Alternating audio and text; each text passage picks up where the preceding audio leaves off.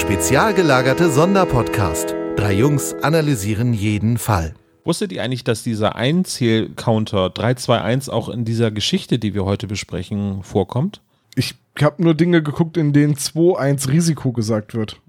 genau. Auf Englisch Let's Get Dangerous. Hi, hier ist der SSP. Mein Name ist Olaf. Ich begrüße meine beiden Kollegen Tom und Sebastian. Hi, ihr beiden. Hallöchen. Hallo. Ist das jetzt unsere neue Art anzumoderieren? Wir reden einfach. Ja, so, so, ein Cold, Opener. Opener. Ja, genau. Ich dachte immer, Cold Open nennt man diese unwitzigen Dinge, die wir vor dem Intro machen. Das könnte auch sein. Ja, das wurde aber doch ja mal von einer lieben Anke umgemünzt äh, auf Couchgag. Ne? Couchgag, stimmt. Das ist unser Couchgag. Couchgag in Anspielung auf die Simpsons, ne? wenn ich mich Ach, wirklich?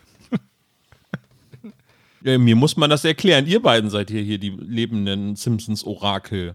Du wolltest nur Anke erwähnen und Johannes Arbeit machen. Liebe Grüße. Liebe Grüße, genau. Von mir nicht. So. Von mir nämlich ganz liebe Grüße. Oh, wir reden heute auch über die Zahl 3, nämlich über den dreiäugigen Totenkopf. Eine Graphic Novel, die erste Graphic Novel der drei Fragezeichen. Die aber auch mittlerweile, oh, was ist mittlerweile, seit zwei Jahren schon, eine Hörspielumsetzung hat. Und das war dann auch der Grund, zu sagen, okay, wir reden ganz ausführlich über das Comic und damit auch das Hörspiel. Also die Planetariumsvorführung ist sogar noch ein bisschen älter, aber als Tonträger sozusagen ist die Folge vor zwei Jahren erschienen, genau. Ah, siehst du, dann war das das Release-Datum, das ich gefunden habe. Ich habe ja erst ein drei Fragezeichen Planetariumshörspiel gehört und ich erinnere mich nicht an den Titel, aber es war etwas mit einem versunkenen Goldschatz und einem Schiff. Die erste Geschichte von André Marx. Ja, stimmt. Wie hieß sie? Das versunkene Goldschatzschiff. Das versunkene Schiff, genau, ja. mit dem Goldschatz. Das mit dem Goldschatz. Sie wissen, welches ich meine. Das eine da. Langer Titel. Ja. Also, das ist jetzt aber hier die Umsetzung vom dreiäugigen Totenkopf, auch im Planetarium gewesen. Das war, glaube ich, die erste Folge der zweiten Staffel. Aber ich glaube, in der gleichen Staffel ist auch das versunkene Schiff erschienen. Ja. Werden wir auch noch besprechen. Ist noch ein bisschen hin, aber bis dahin können wir uns erstmal um diesen Fall kümmern. Aber bevor wir darauf weiter eingehen wollen, sei euch die Frage gestellt, was habt ihr denn so gehört, Jungs? Hm, Seppo. Also, mehreres. Ich würde jetzt erstmal anfangen mit, ich habe was geguckt, und zwar schaue ich gerade mit der Michelle Elementary, die Sendung mit einem modernen Holmes in New York und einer. Das ist ein Grundschullehrer, ne? Und, äh, nee, nee, bisher nicht. Und einem weiblichen Watson von Lucy Lou gespielt. Und ich muss sagen, ich habe ja jetzt schon viel so Sherlock Holmes Zeug gesehen und ich finde es voll schön gemacht. Ich finde es eine richtig schöne Serie und ich finde es halt schön, dass Sherlock Holmes nicht wie bei Benjamin Cumbercrunch so ein sozial total verkrüppelter Typ ist, sondern halt, der hat so seine Eigenheiten und Macken und ja, keine Ahnung, Seltsamkeiten, aber er ist halt zwischendrin auch echt immer menschlich und kümmert sich um die Menschen um ihn herum, die ihm wichtig sind und so. Und das finde ich einfach eine schöne Facette von Sherlock Holmes. Und wie findest du es, dass Dr. Watson kein kleinwüchsiger, behaarter Abenteurer ist, sondern eine Frau? Das finde ich sau cool. Also ich finde die Dynamik zwischen den beiden total gut. Also ich, ich mochte auch den anderen Sherlock, den BBC Sherlock, ne? Nicht falsch verstehen, war auch eine super. John Bilbo Watson, ist das sein vollständiger Name eigentlich? ja, genau. Ja. Aber Lucy Lou macht es halt echt gut und die Dynamik zwischen den beiden ist super und die siezen sich auch die ganze Zeit, was ich halt voll gut finde weil wenn Watson und Sherlock sich duzen, das gibt es ja auch in bestimmten Iterationen, dann stolper ich da immer drüber. Das ist irgendwie komisch. Ja, unter anderem in der BBC-Neuauflage. Da sprechen sie sich mit John und Sherlock an. Ja, aber am Anfang, die, die siezen sich sehr, sehr lange. Und erst später duzen sie sich dann. Und dann ist es aber auch okay. Ja, es ist halt schon komisch, wenn du deinen Mitbewohner siehst. Also. Ja, aber das passt irgendwie. Also ja. ich finde es schon cool und mir gefällt's. Und ich finde es auch super, dass bisher, ich bin jetzt bei der zweiten Staffel, Folge 7 oder 8 und bisher ist da auch noch nichts Romantisches zwischen den beiden, was ich auch echt gut finde. Weil das habe ich am Anfang der Serie gedacht, oh nee, aber die bundeln jetzt bitte nicht miteinander an, weil das würde die ganze Dynamik dieses Teams irgendwie verändern und mir gefällt es richtig gut, wie das gerade läuft. Das war ja das, was ich bei der BBC-Umsetzung mit Barnacle Compass Lodge und Martin Freeman so cool fand, dass halt gleich in der ersten Staffel immer diese Witze gemacht werden, dass sie wie ein altes Ehepaar sind. Und ja, richtig. Das fand ich da ganz witzig. Ich bin ja jemand, der, also ich bin kein großer Holmes-Kenner. Ich habe keine der Bücher gelesen und auch von den alten Verfilmungen kenne ich nicht viel. Ich mag die BBC-Umsetzung sehr gerne, ich weiß halt nicht, wie ich zu einem Sherlock Holmes stehe, der in den USA spielt. Ja, das war auch für mich seltsam. So am Anfang dachte ich mir so, hm, ob das jetzt wirklich so gut ist. Watson ist weiblich, das ist jetzt eigentlich sollte das kein Problem sein, aber es ist halt trotzdem ein Bruch mit der Gewohnheit. Dann ist es nicht mal in England und ich war Hm. echt skeptisch. Ähm, und dann ist Sherlock auch ein tätowierter Typ, der sich auch zu wehren weiß. Das, ich meine, in den Vorlagen kann er das auch, aber ja, keine Ahnung, hier ist er dann, dann am Anfang. Er ist mehr so ein intellektueller Boxer. Also er, er gewinnt halt vor allem, weil er den Gegner durchschaut. Richtig, ja. Wird ja auch in den Filmen von, äh, wie heißt der noch? Robert Downey Jr. Genau, Robert Downey Jr. wird das ja genauso gespielt. ja, gut, da hat er ja diesen Roboteranzug an, was soll's. Stimmt, das war auch eine Sherlock Holmes-Verfilmung. Ja, nein, aber hier ist es halt auch so, er ist halt auch gleich am Anfang, er ist halt voll der Weiberheld. So recht zu Beginn der ersten Staffel gehen da halt irgendwelche Mädels ein und aus bei ihm.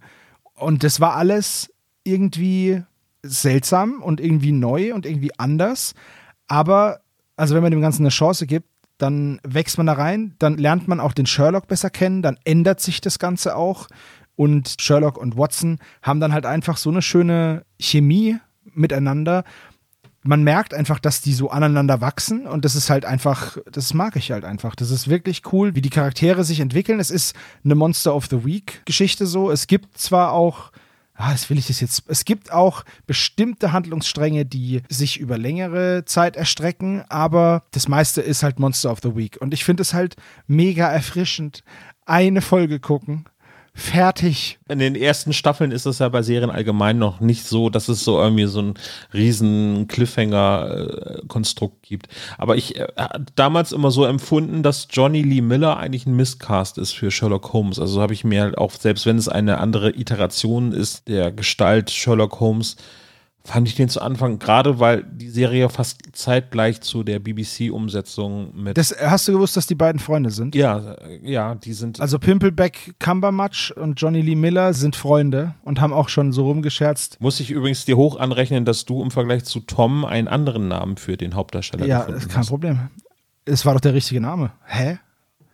Ja. Johnny Lee Miller. So heißt der doch. ähm, Nee, Olaf meint Bumblebee Cumberlodge. ach so. Ja, den kenne ich. Der auch bei Transformers mitgespielt Genau. hat, genau. Der ist so gelb um den Kopf rum. Da war er der Drache. Nochmal zurück zu dieser Casting-Entscheidung. Ich fand den am Anfang auch, als ich den das erste Mal gesehen habe, dachte ich mir so, ah, okay, da muss man sich dran gewöhnen. Aber wie gesagt, das kommt dann einfach mit der Zeit, in der man das schaut.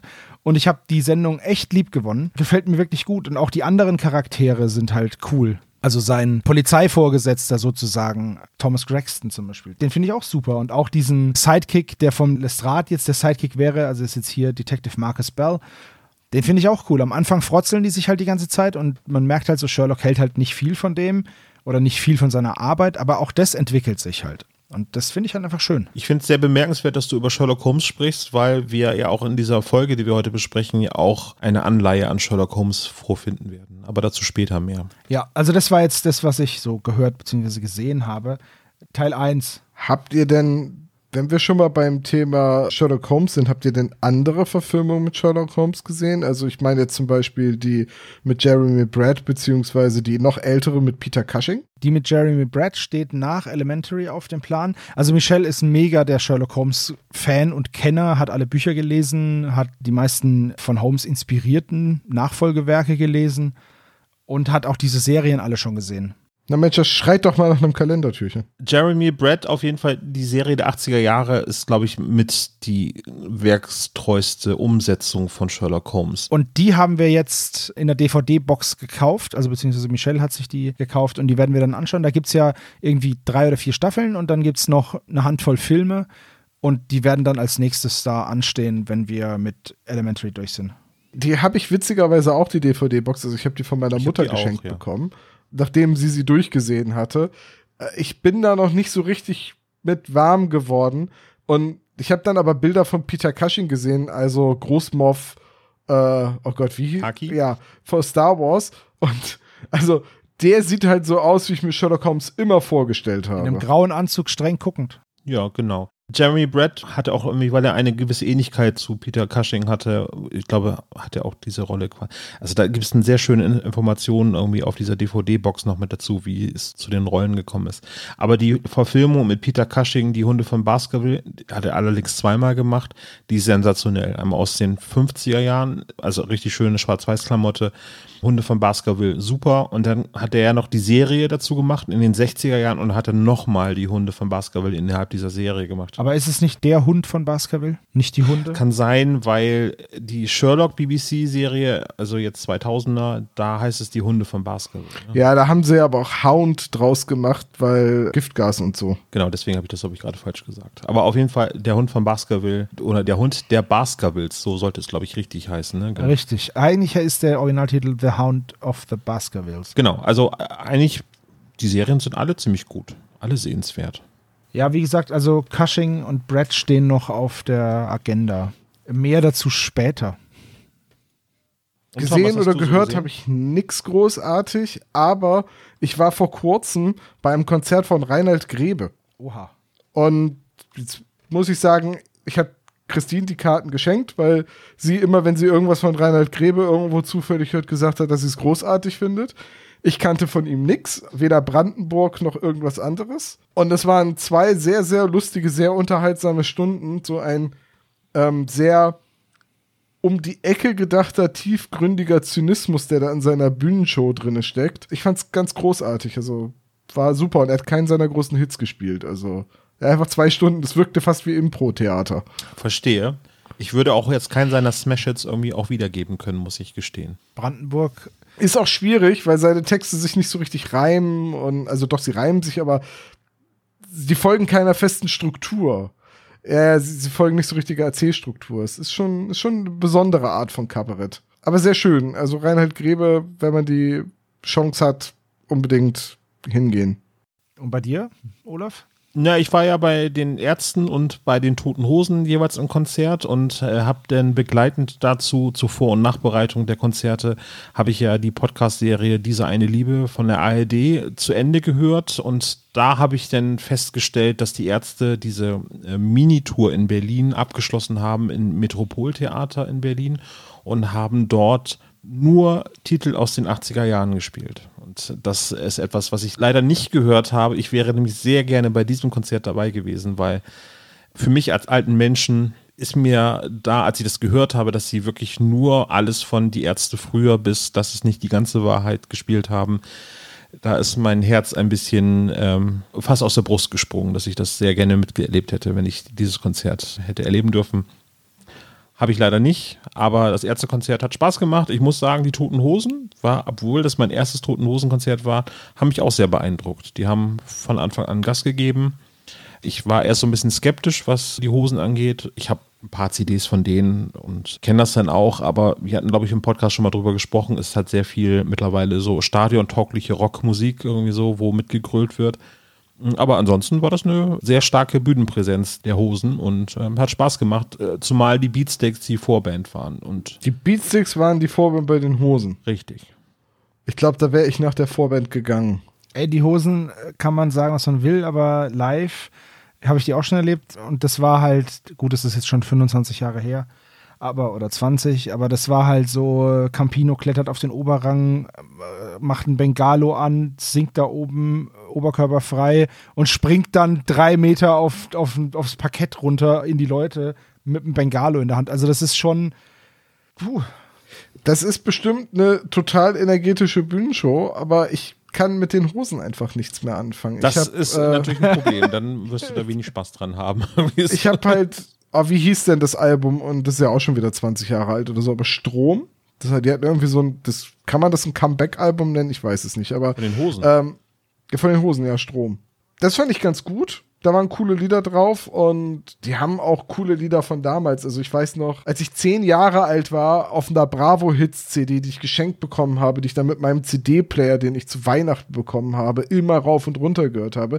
Ich habe fast alle Lieder übersprungen, weil ich sie furchtbar fand. Ich habe nur, ich glaube, da war ein Lied von Rammstein drauf und ein Lied von den Hosen. Und oh, wie heißt denn das denn? Jeden Tag stirbt ein Teil von dir. Nichts bleibt für die Ewigkeit, heißt das Lied. Genau, nichts bleibt für die Ewigkeit, ist das Lied. Das habe ich rauf und runter gehört. Ich war ein riesiger Hosenfan mit zehn Jahren. Aber so an Tagen wie diesen und diese ganzen anderen Lieder, wo sie nur noch Plattitüden aneinander rein, dieser Stadionrock, wie Olaf es so schön nennt, das holt mich nicht ab. Ich muss aber gestehen, dass ich auch kein Album von den Toten Hosen kenne, was Strom hat. Das ist, glaube ich, in aller Stille. Da ist der erste Track Strom.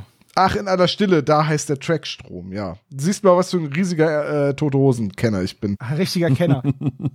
Nein, aber man muss äh, zur Verteidigung sagen, alles ohne Strom, das ist das Unplugged-Album. Ne? Also. Aber Olaf, hast du denn dann bei den Ärzten noch gehört, wie sie Heike gespielt haben? Heike, ja. ja, weil sie Elke ja nicht mehr spielen, spielen jetzt Heike, genau. Dieser große Hit bei den Ärzten, Wir haben jetzt eine neue, die heißt Heike. Finde ich sehr witzig. Das letzte Hosenalbum, was ich oder Hannes oder wir gekauft haben, war, glaube ich, Zurück zum Glück. Das kenne ich nicht mal. Das ist dieses weiße Cover mit Campino und so einem Splash vorne drauf. Äh, 2004, das ist ja 18 Jahre her. Ja, ja. Ja, ja, ja, ja, ja. ja, ey, ich bin mit der Opel-Gang durch die Stadt gelatscht. Hallo? Ja, ich auch. Also mein letztes Hosenalbum, was ich gekauft habe, war, glaube ich, Reich und Sexy Teil 2. Oh, ich glaube, eins der ersten Lieder, das ich mitsingen konnte, war Paradies von den Hosen. Und natürlich Hier kommt Alex. Haben sie beides gespielt und da haben auch wirklich alle sehr, sehr laut mitgesungen. Aber man muss sagen, und das hat man auch im Podcast gehört, wenn die Toten Hosen äh, Schrei nach Liebe spielen, das dürfen sie ja offiziell machen. Die haben das ja auch offiziell als Coverversion rausgebracht in dem Jubiläumsalbum. Ich glaube, äh, wie heißt denn das? Ah, Krach der Republik, glaube ich, war das. Irgendwie, da gab es noch so ein, so ein Zusatzalbum irgendwie mit Ist Fremden. es nicht Ballast der Republik? Ja, Krach der Republik ist dann, glaube ich, das Live-Album dazu. Und ich glaube, Ach so, okay, ja gut.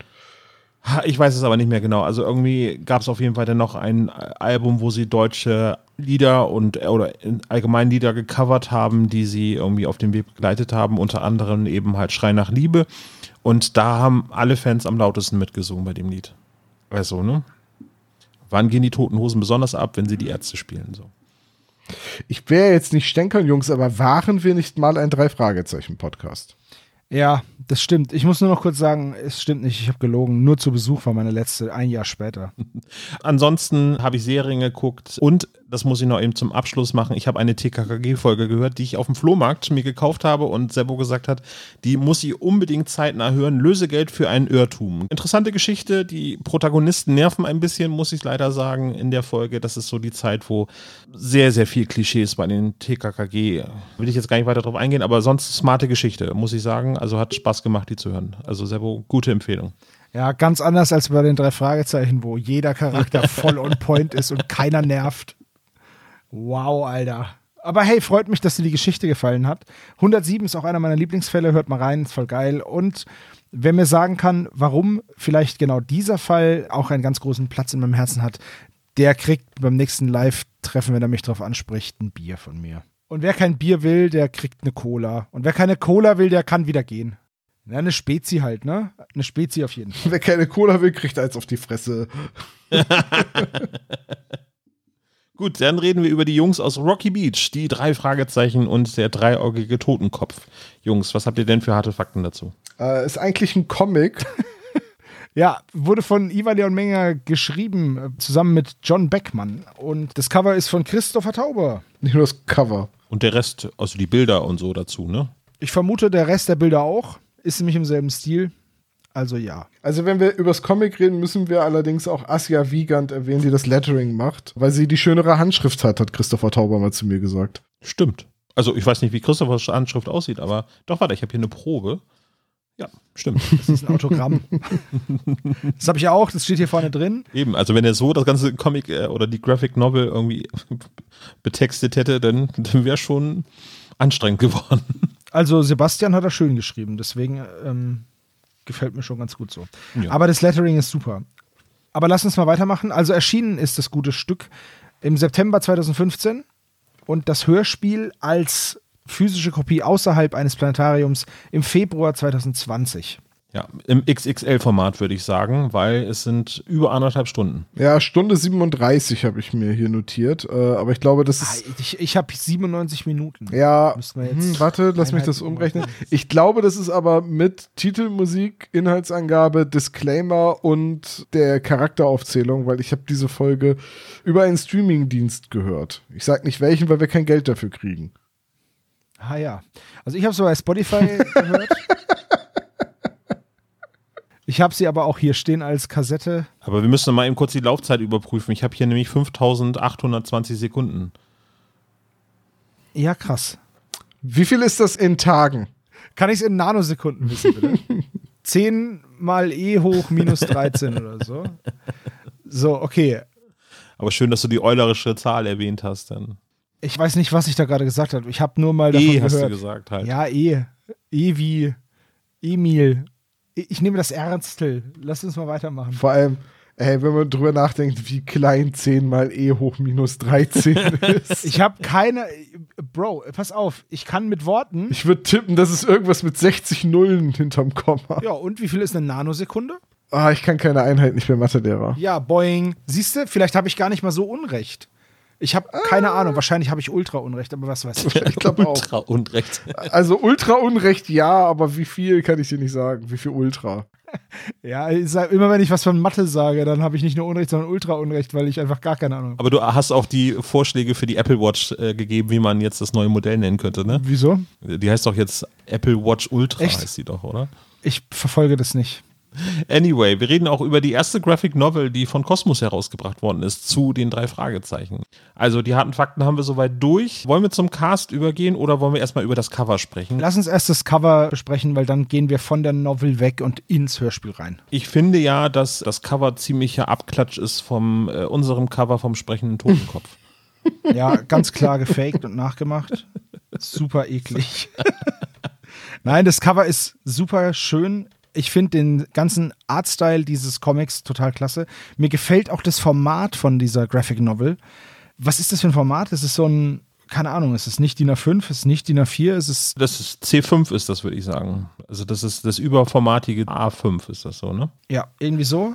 Gefällt mir richtig gut. Vorne drauf halt dieser dreieugige Totenkopf, den ich als Symbol übrigens sehr, sehr cool finde. Von dem man aber echt auch nicht weiß, für was der da so ist. Ne? Also der ist halt einfach nur der Titelgeber, mehr aber nicht. Ja, es ist der Titel des Films in der Geschichte. Richtig, aber mehr halt auch nicht. Und der Regisseur wacht mit einem tätowierten, dreieugigen Totenkopf auf. Richtig, aber das ist ja auch nur, weil das eben das Dings aus dem Film ist, weil es der Titel des Films ist. Ja, ja, also wie hättest es denn sonst nennen wollen? Und der verschwundene Smaragd? Nee, bitte nicht. Oder die drei Fragezeichen und die sprechende Monsterpuppen? Das wurde wahrscheinlich, weil es zu schwer zu lettern ist, wenn wahrscheinlich geändert. Die drei Fragezeichen und der falsche Inspektor. Ja, Ja, also man sieht vorne, ist es der MG? Wahrscheinlich, ne? Von Peter, der zu sehen ist. klar, der hat nämlich jetzt ein Convertible. ich finde nicht, dass das der MG ist. Seit wann hat Peter denn ein Cabrio? Also in der Graphic Novel fahren sie schon im Cabrio. Ja, aber das ist doch nicht der MG. Ja, welches Auto ist es denn? Der Käfer ist es auch nicht. Ich dachte, das wäre der Sportwagen, mit dem der Regisseur mit seiner Geliebten immer in das Strandhaus gefahren ist. Ja, good point, ja. Ja, aber ist der, ist der MG für euch ein Cabrio? Nö, in meiner Vorstellung war das nie ein Cabrio. In meiner auch nicht. Okay. Lassen wir das mal als ungeklärt offen. Ist doch egal, es sieht auf jeden Fall cool aus. Es sind Palmen im Hintergrund und Telefonmasten. Der Totenkopf sieht bedrohlich aus und der Schriftzug und der dreieurige Totenkopf sieht halt einfach aus wie so ein alter Edgar Wallace-Film. Trifft es ziemlich gut mit Edgar Wallace, habe ich mir auch notiert. Obwohl es ja eigentlich Hitchcock sein sollte, aber ich finde, es sieht halt nach Edgar Wallace aus. Das liegt aber auch an der Farbe Rot, ne? Richtig, ja. Edgar Hitchcock. Das war der mit dem Raben, ne? Das war der mit dem Raben, ja. Edgar Allan Hitchcock. Okay. Dann kommen wir zu den Sprechern. Was habt ihr denn so? Also ich habe hier. Darf ich kurz erwähnen, ich habe erwartet, dass es ein Hörspiel ist, wie Brainwash, komplett ohne Erzähler, weil es ja im Comic auch kein, also es gibt ja keinen Erzähler, es gibt ja nicht mal oben in der Ecke das kleine eckige Textkästchen mit dem am nächsten Morgen oder so, was man ja manchmal aus Comics kennt. Dann tauchte aber ziemlich früh und recht prominent Thomas Fritsch als Erzähler auf. Aber es gibt auch sowas wie eine halbe Stunde später gibt es, ne? In diesem. Ja, das ist aber ganz selten. Warte, ich muss mal einmal durch. Ah, ja, tatsächlich. Siehst du mal, wie sehr ich das ausblende beim Lesen von Graphic Novels. Aber es ist schon, was, wie Tom sagt, es ist schon echt selten. Also es gibt keinen Erzähler in dem Sinne, der jetzt irgendwie den Szenenwechsel erklären müsste oder so. Okay, Comic, du zeigst halt einfach, sie sind jetzt woanders. Das geht schon. Ich war ganz erstaunt, Thomas Fritsch dann zu hören. Ansonsten von der Besetzung her viele bekannte Stimmen, ja sogar Kerstin Dräger in einer Minirolle. Genau. Ist es eine Paraderolle von Holger Malich als Inspektor Kotter und eben halt auch in weiteren Rollen? Also ich hätte auf jeden Fall mehr Gage verhandelt. Weil er mehrere Rollen spricht. Ja, okay, das ist ein guter Punkt, ja. Und weil halt das, also das Hörspiel lebt ja auch so ein bisschen von der Leistung von Holger Malich so. Also ich finde jetzt, er macht einen hervorragenden Inspektor Cotter, das könnte er ruhig öfters tun. Meinst du? Ja, könnte man mal vorschlagen, ja. Ja, ich finde auch, er macht einen hervorragenden Maskenbildner. Ich habe den Namen vergessen. Nur in der Rolle als falscher Regisseur, da hört man halt total raus, dass er es ist. Und ich weiß nicht, ob das Absicht ist. Ja, äh, Roger Kind oder Kind wird er ja ausgesprochen in dem Hörspiel. Noch erwähnenswert, also Thomas Fritsch war zu der Zeit, als die CD erschienen ist, eigentlich nicht mehr der Erzähler der drei Fragezeichen. Das heißt, das ist nochmal so ein bisschen als ich das damals gehört habe, vor zwei Jahren, war das so, auch Mensch, Thomas Fritsch ist schon echt ein guter Erzähler gewesen. Hat mir sehr, sehr gefallen als Rückkehr. Und ich habe hier noch stehen, Rüdiger Schulzki haben wir als Onkel Titus. Der ist dieses Jahr gestorben. Sollte man auch nicht vergessen, dass wir uns an einen neuen Onkel Titus gewöhnen müssen, weil es neue Hörspiele gibt, wo die Rolle Titus vorkommt.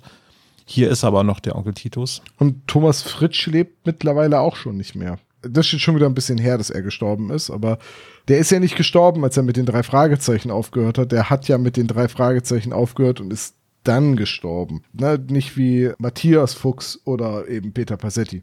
Wen haben wir noch? Melanie Shepard. Christiane Leuchtmann ist das. Habe ich nicht so auf dem Schirm, was sie noch so besprochen hat, aber die hat schon einige Sachen mitgesprochen, ne? Im Hexengarten war sie zum Beispiel dabei und im Auge des Sturms. Also ich weiß auf jeden Fall, dass mir die Stimme aus den drei Fragezeichen bekannt vorkam, aber ich glaube, wir haben noch nie über sie gesprochen. Ja. Aber über Robert Miesler haben wir schon gesprochen, ne? Oder Missler? Das ja, äh, so ein, zwei Mal haben wir den erwähnt. also du auf jeden Fall, ne? Also der spricht den Jason Frost äh, in einer sehr skurrilen Rolle. Dann haben wir noch ein paar Gastauftritte eben von Kerstin Dreger und Rea Harder, die neue Gabi bei TKKG ist auch mit dabei, aber auch nur eine Mini-Mini-Rolle. Ne? Ja, sagt so Sachen wie Yo. Yo, genau. Aber im Prinzip ist das on point, ne? So. Ja, das stimmt schon. Nö, ansonsten, ja, der Cast ist relativ lang. Also wir haben noch Ursula Sieg, haben wir noch mit dabei, Simona Pahl und so weiter und so weiter. Und da sind halt auch noch ganz viele kleine Rollen am Filmset, ne? Tonmann, Kameramann, Kaffeemann. Kellnerin, Museumsdame, Monsterpuppe. Monsterpuppenmann. Ja. Im Prinzip sind halt wirklich alle Figuren aus dem Comic vertönt worden. Ja. Ja, klar, richtig. Rosemarie Wohlbauer spricht ja die Betty Frost, beziehungsweise im Comic heißt sie ja Marie Frost oder Mary Frost oder wie auch immer. Da verstehe ich nicht, warum der Name geändert wurde, aber gut. Oh, da habe ich einen Verdacht, aber weit hergeholt. Und die klang so richtig unangenehm. So richtig unangenehm. Willst du jetzt meinen Verdacht hören oder nicht? Ja, komm, hau raus. Sehr gerne, ja. Also, die Band Fettes Brot. Ach du lieber Gott. Die lösen sich ja auf. Lösen sich leider auf, ja. Haben aber früher unter Anagramm und Alternativtiteln Clubtouren gemacht. Und eine dieser Clubtouren haben sie unter dem Namen Bette Frost gemacht. Aha. Vielleicht ist Betty Frost einfach nur Bette Frost, also fettes Brot. Äh, ja. Dinge, die weit hergeholt sind zum Beispiel. Die steile These. ich wollte dir das mal wegnehmen. Ja, ja, ja, das schon gehört. Also, aber nicht schlecht. Ja, finde ich sehr plausibel auf jeden Fall deine Erklärung. ich dachte mir das schon, dass dir das gefällt. über diese Rolle allgemein und über dieses Szenario der Familie Frost müssen wir uns nachher noch ausgiebig unterhalten. Das ist nämlich sehr verstörend, was da so hinter der Haustür ja, von den ultra Familien weird. Passiert. Ultra aber, weird. aber gut, das ist ein anderes Thema. Bei den harten Fakten haben wir zu diesem Hörspiel unter den Tisch fallen lassen, das hatten wir im Vorgespräch erwähnt. Äh, André Minninger hat diesmal nicht die Skriptumsetzung von dem Hörspiel gemacht und Heike Dine Körting hat äh, zwar größtenteils die Sprachregie geführt, aber es wurde auch teilweise im Primetime-Studio aufgenommen, weil es ja eben diese Umsetzung ist für das Planetarium und auch für die Kopfhörer-Edition sind da andere Leute am Werk gewesen. Ne? Das ist bemerkenswert in dem Fall. Ich finde jetzt, dass man keinen so riesengroßen Unterschied gehört hat. Ich habe manchmal beim Hörspiel gedacht, dass da geixt wurde. Mhm. Das mag aber daran liegen, dass ich es halt unterwegs auch weitergehört habe über mobile Daten eine Zeit lang. Oh, wobei, nee, gar nicht wahr. Auch zu Hause im WLAN hatte ich teilweise das Gefühl, dass Justus Jonas ein bisschen dumpf klingt. An einzelnen Stellen. Aber wie gesagt, es mag auch an meiner Streaming-Qualität in dem Moment gelegen haben. Ich habe leider dieses Mal keine MP3 oder CD-Fassung gehabt. Ich glaube, das ist aber auch eine Eigenheit von dieser Produktion, weil das ja für ein Raumklangsystem wie in einem Planetarium ausgelegt ist, dass die Stimmen halt unterschiedlich im Raum verortet sind und eben keine Stereoabmischung vom Grunde her stattgefunden hat, sondern dass die schon platziert worden sind, die Stimmen, eben mit dieser Technik. Ich äh, habe es leider nicht recherchiert, wie das heißt. Es geht in Richtung Dolby Atmos, sag ich jetzt mal so, ne? Also dass räumlicher Klangstimmen absolut positioniert werden können zum Hörer und ich glaube, das ist eben das Problem, dass das nicht immer gut funktioniert hat, diese Stereo-Umsetzung rüber zu konvertieren.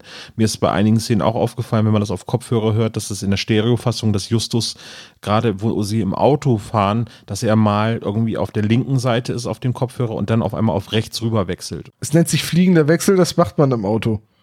Genau.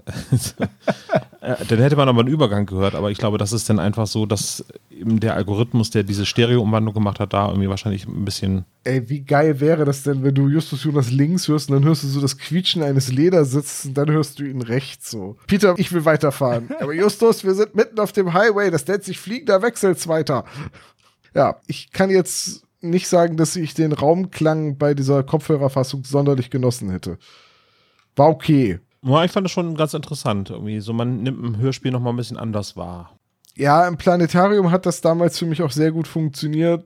Zu Hause oder wenn ich unterwegs bin oder mit Kopfhörern höre, dann hätte ich ganz gerne einfach das Hörspiel man merkt auch an einigen Szenen, dass sie einfach für diese Raumklanggeschichten gemacht worden sind. Also ein spontaner Einsatz von Regen ist, glaube ich, darauf zurückzuführen, dass es akustisch im Planetarium, glaube ich, ziemlich interessant ist. Ansonsten fürs Hörspiel und für die Handlung tut der Regen nichts zur Sache. Na, zum Glück jagt Bob nicht wieder eine Fliege durch die Zentrale.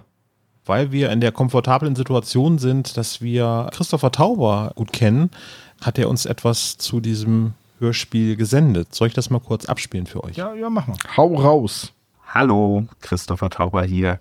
Ich freue mich, dass ich ein bisschen zu Wort kommen darf für die Besprechung dieses ersten Graphic Novel Falls der drei Fragezeichen, denn ich hatte das große Vergnügen, diesen zeichnerisch umzusetzen. Und richtig Vergnügen bereitet es mir nicht mehr, den anzugucken, denn, naja, wenn man zehn Jahre lang an diesen Figuren arbeitet, mit diesen Figuren arbeitet, entwickelt man sich eben auch voran und ich komme nicht drum rum, bei fast jedem Panel zu denken, äh, das müsste ich eigentlich nochmal neu zeichnen, also eigentlich den ganzen Comic.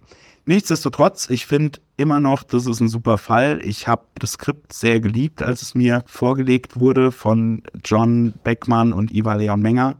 Ich habe vor allem geliebt, dass es in der Welt der Horrorfilme spielen durfte, weil ich auch ein passionierter Horror-, Film- und Literaturfan bin. Ich habe ein paar Easter Eggs eingebaut, ein paar standen im Skript, ein paar habe ich mir, glaube ich, selbst irgendwie ausgedacht. Es gibt ein vorweggreifendes Easter Egg auf die fünfte Graphic Novel, an der ich gerade arbeite. Und ja, was gibt es dazu zu sagen? Sonst noch, ich war ziemlich baff, als ich die Hörspieladaption gehört habe, denn tatsächlich haben die drei Sprecher die Texte genauso intoniert, wie ich mir das gedacht habe. Was entweder sehr für die Sprecher spricht, dass sie zuverlässig in den Rollen bleiben können, oder über das Geschick von Iva und John genau diese Sprache zu imitieren in den Dialogen, sodass man nicht drumherum kommt, diese Stimme im Ohr zu haben. Also, das fand ich eine ganz tolle Erfahrung. Wer den Fall noch nicht kennt, ich empfehle euch natürlich die Lektüre der Graphic Novel mit ein wenig Nachsicht, dass das vielleicht alles noch etwas kruder gezeichnet ist als in den aktuellen Graphic Novels. Mein Lieblingsgag befindet sich übrigens auf Seite 98 im letzten Panel im Hintergrund. Der ist schön blöd und ist tatsächlich eine der Stellen, wo ich es geschafft habe, entgegen der Redaktion, die eigentlich immer gerne alles auf Deutsch, auch auf den Schildern und Hintergründen in diesem Amerika der drei Fragezeichen übersetzt zu sehen. Und da konnte ich in der englischen Sprache bleiben und ja, schön blöder Witz. Vielleicht gefällt er auch nur mir. Ich weiß es nicht. Jedenfalls, damit fing alles für mich an mit den drei Fragezeichen und insofern gucke ich gnädig auf dieses Erstwerk zurück, zumal es einem hervorragenden Skript unterliegt und mit dem schönen Oldschool-Feeling der drei Fragezeichen, auch wenn sie hier schon Auto fahren dürfen. Ja, Danke für die Aufmerksamkeit. Viel Spaß weiterhin mit dem spezial gelagerten Sonderpodcast. Seite 98, letztes Panel im Hintergrund. Habe ich auch geguckt. Unten, linke Seite. Sehr lustig, ja. Ach, 98 ist links. Shockroom, Killroom, Bloodroom, Bathroom. Uh, das habe ich voll überlesen beim ersten Mal. Ich auch und vor allem noch der Pfeil ist geil in die andere Richtung. ja, okay. Lieber Christopher, vielen Dank. Vielen, vielen Dank. Wir werden behutsam mit der Folge umgehen. Das ermutigt mich auch, dass wir jetzt bei der Besprechung auch versuchen, so ein paar Easter Eggs rauszufiltern, weil da ist pickepacke voll mit Anspielungen auf Popkultur, auf Filme, auf Horrorfilme. Genau mein Ding. Aber ihr seid ja nicht so die Horrorfilm-Fans, also von daher, für mich war das auf jeden Fall eine Offenbarung. Also ich habe im Hörspiel ein Easter Egg rausgehört, wo ich mir nicht sicher war, ob das im Comic drin war. An einer Stelle wird vom bleichen Mann aus Porterville, glaube ich, gesprochen. Das ist ja eine Iva Leon Menger Serie. Genau, also Porterville wird auch im Comic erwähnt, ja. Ja, okay, gut. Wird erwähnt. Aber nicht der bleiche Mann. Ich glaube, das wird dann nicht. Oder so steht da einfach nur der bleiche Mann in diesem Horrormuseum und ich verstehe das nur nicht, weil ich Porterville nicht kenne. Sehr zu empfehlende Hörspielserie. Das ist ja so ein Spin-off vom Darkside Park, was auch eine Serie, das ist, glaube ich, ähm, die erste langlaufende Serie von Iva Leon Menger als Hörspiel gewesen. Können wir gleich nochmal an den Stellen drauf zu sprechen kommen, ja. Aber bevor wir ganz aus dem Tonus rausgeraten, jetzt wäre es eigentlich Zeit für Sebo, dass er den Klappentext raushaut, damit wir mit der Folge auch wirklich loslegen können. Horrorregisseur James Cushing erwacht eines Morgens mit einer mysteriösen Tätowierung auf dem Arm. Ein dreiäugiger Totenkopf. Was hat sie mit Cushings nie vollendetem Film zu tun? In der Glamour-Welt Hollywoods machen sich Justus, Peter und Bob an die Ermittlungen. Dabei stoßen sie auf das Rätsel um einen Smaragd, der vor Jahren spurlos vom Filmset verschwand. Ja. Ja, Äh, ja, stimmt. ne? Ist nicht mal zu reißerisch. Soweit richtig. Gute Inhaltsangabe. Habt ihr gut gemacht. So, steigen wir ein mit der ersten Szene. Ich muss sagen, ich habe dieses Mal, wer mich kennt, weiß, ich bereite mich immer minutiös auf die Fälle vor und schreibe mir einige Seiten zusammen. Heute sind es insgesamt 121 Seiten geworden. Ich habe noch ein paar Bildchen dazu. Gemalt, ne? Ja, ich habe den Comic nachgemalt in Scheiße. So. Ich wollte es gerade sagen, ich habe auch so ein Storyboard hier. 128 Seiten sind es geworden. Es tut mir leid, ist ein bisschen ausufernd gewesen. Ich würde sagen, wir gehen erstmal rein in die erste Szene und die erste Szene ist ja eine, die so im Comic gar nicht vorkommt. Ich würde sagen, wir weisen da immer darauf hin, wo der Comic ein bisschen abweicht, beziehungsweise das Hörspiel abweicht, weil es ist gar nicht so viel. Ah, das ist so, als würde man ein Hörspiel und ein Buch miteinander vergleichen. Das sollten wir nicht tun. Wie nennst du es denn eigentlich? Servo, ich habe eine Idee. Wie wär's denn mit Aber im Comic? Nein, aber in der Graphic Novel. Aber im Buch, das ist nämlich auch ein Buch. So, in Buchform wird es dargestellt. Aber im Bilderbuch. aber im Bilderbuch. So. Das Hörspiel beginnt mit einer Szene an einem Filmset, die so ein bisschen auf Indiana Jones gemacht ist. Und dann hört man und Cut und dann kommt das Intro und die erste Szene der drei Fragezeichen beginnt. Vieles dazu nicht zu sagen, aber im Bilderbuch ist es eben nicht drin. Da fängt es direkt an mit dieser ersten Szene auf dem Schrottplatz. Also ich würde jetzt behaupten, dass es ein Cold Opener ist in dem Fall. Das kann sehr gut sein, weil am Anfang denkt man wirklich, man ist in dieser Tempel des Todes artigen Umgebung. ja, trifft es sehr gut, ja. Und dann merkt man aber, haha, bambuselt again. Darum geht's ja gar nicht. Richtig. Ich hatte mich gefragt, warum ist diese Szene vorangestellt, weil es ja untypisch für eine Drei-Fragezeichen-Folge ist, aber im Prinzip führt es ja dann einmal so auf diese filmischen Hintergrund der Geschichte einfach so, ne? Ist es eine Szene, die aus der dreieugige Totenkopf stammt oder wo kommt das Nein, her? nein, die Szene ist nicht drin. Wie auch andere Filmszenen, die im Hörspiel implementiert sind, die aber im Comic nicht vorkommen.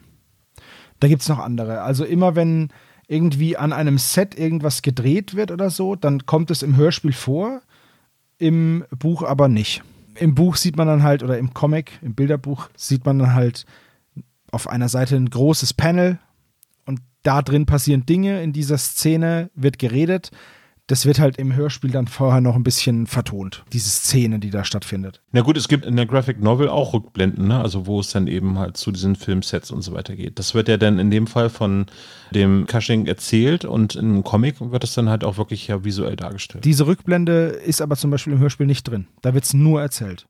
Also es geht ja los auf dem Schrottplatz und ich möchte an der Stelle direkt einmal sagen, ich finde halt, das Hörspiel ist fast schon so eine drei Fragezeichen Comedy-Folge.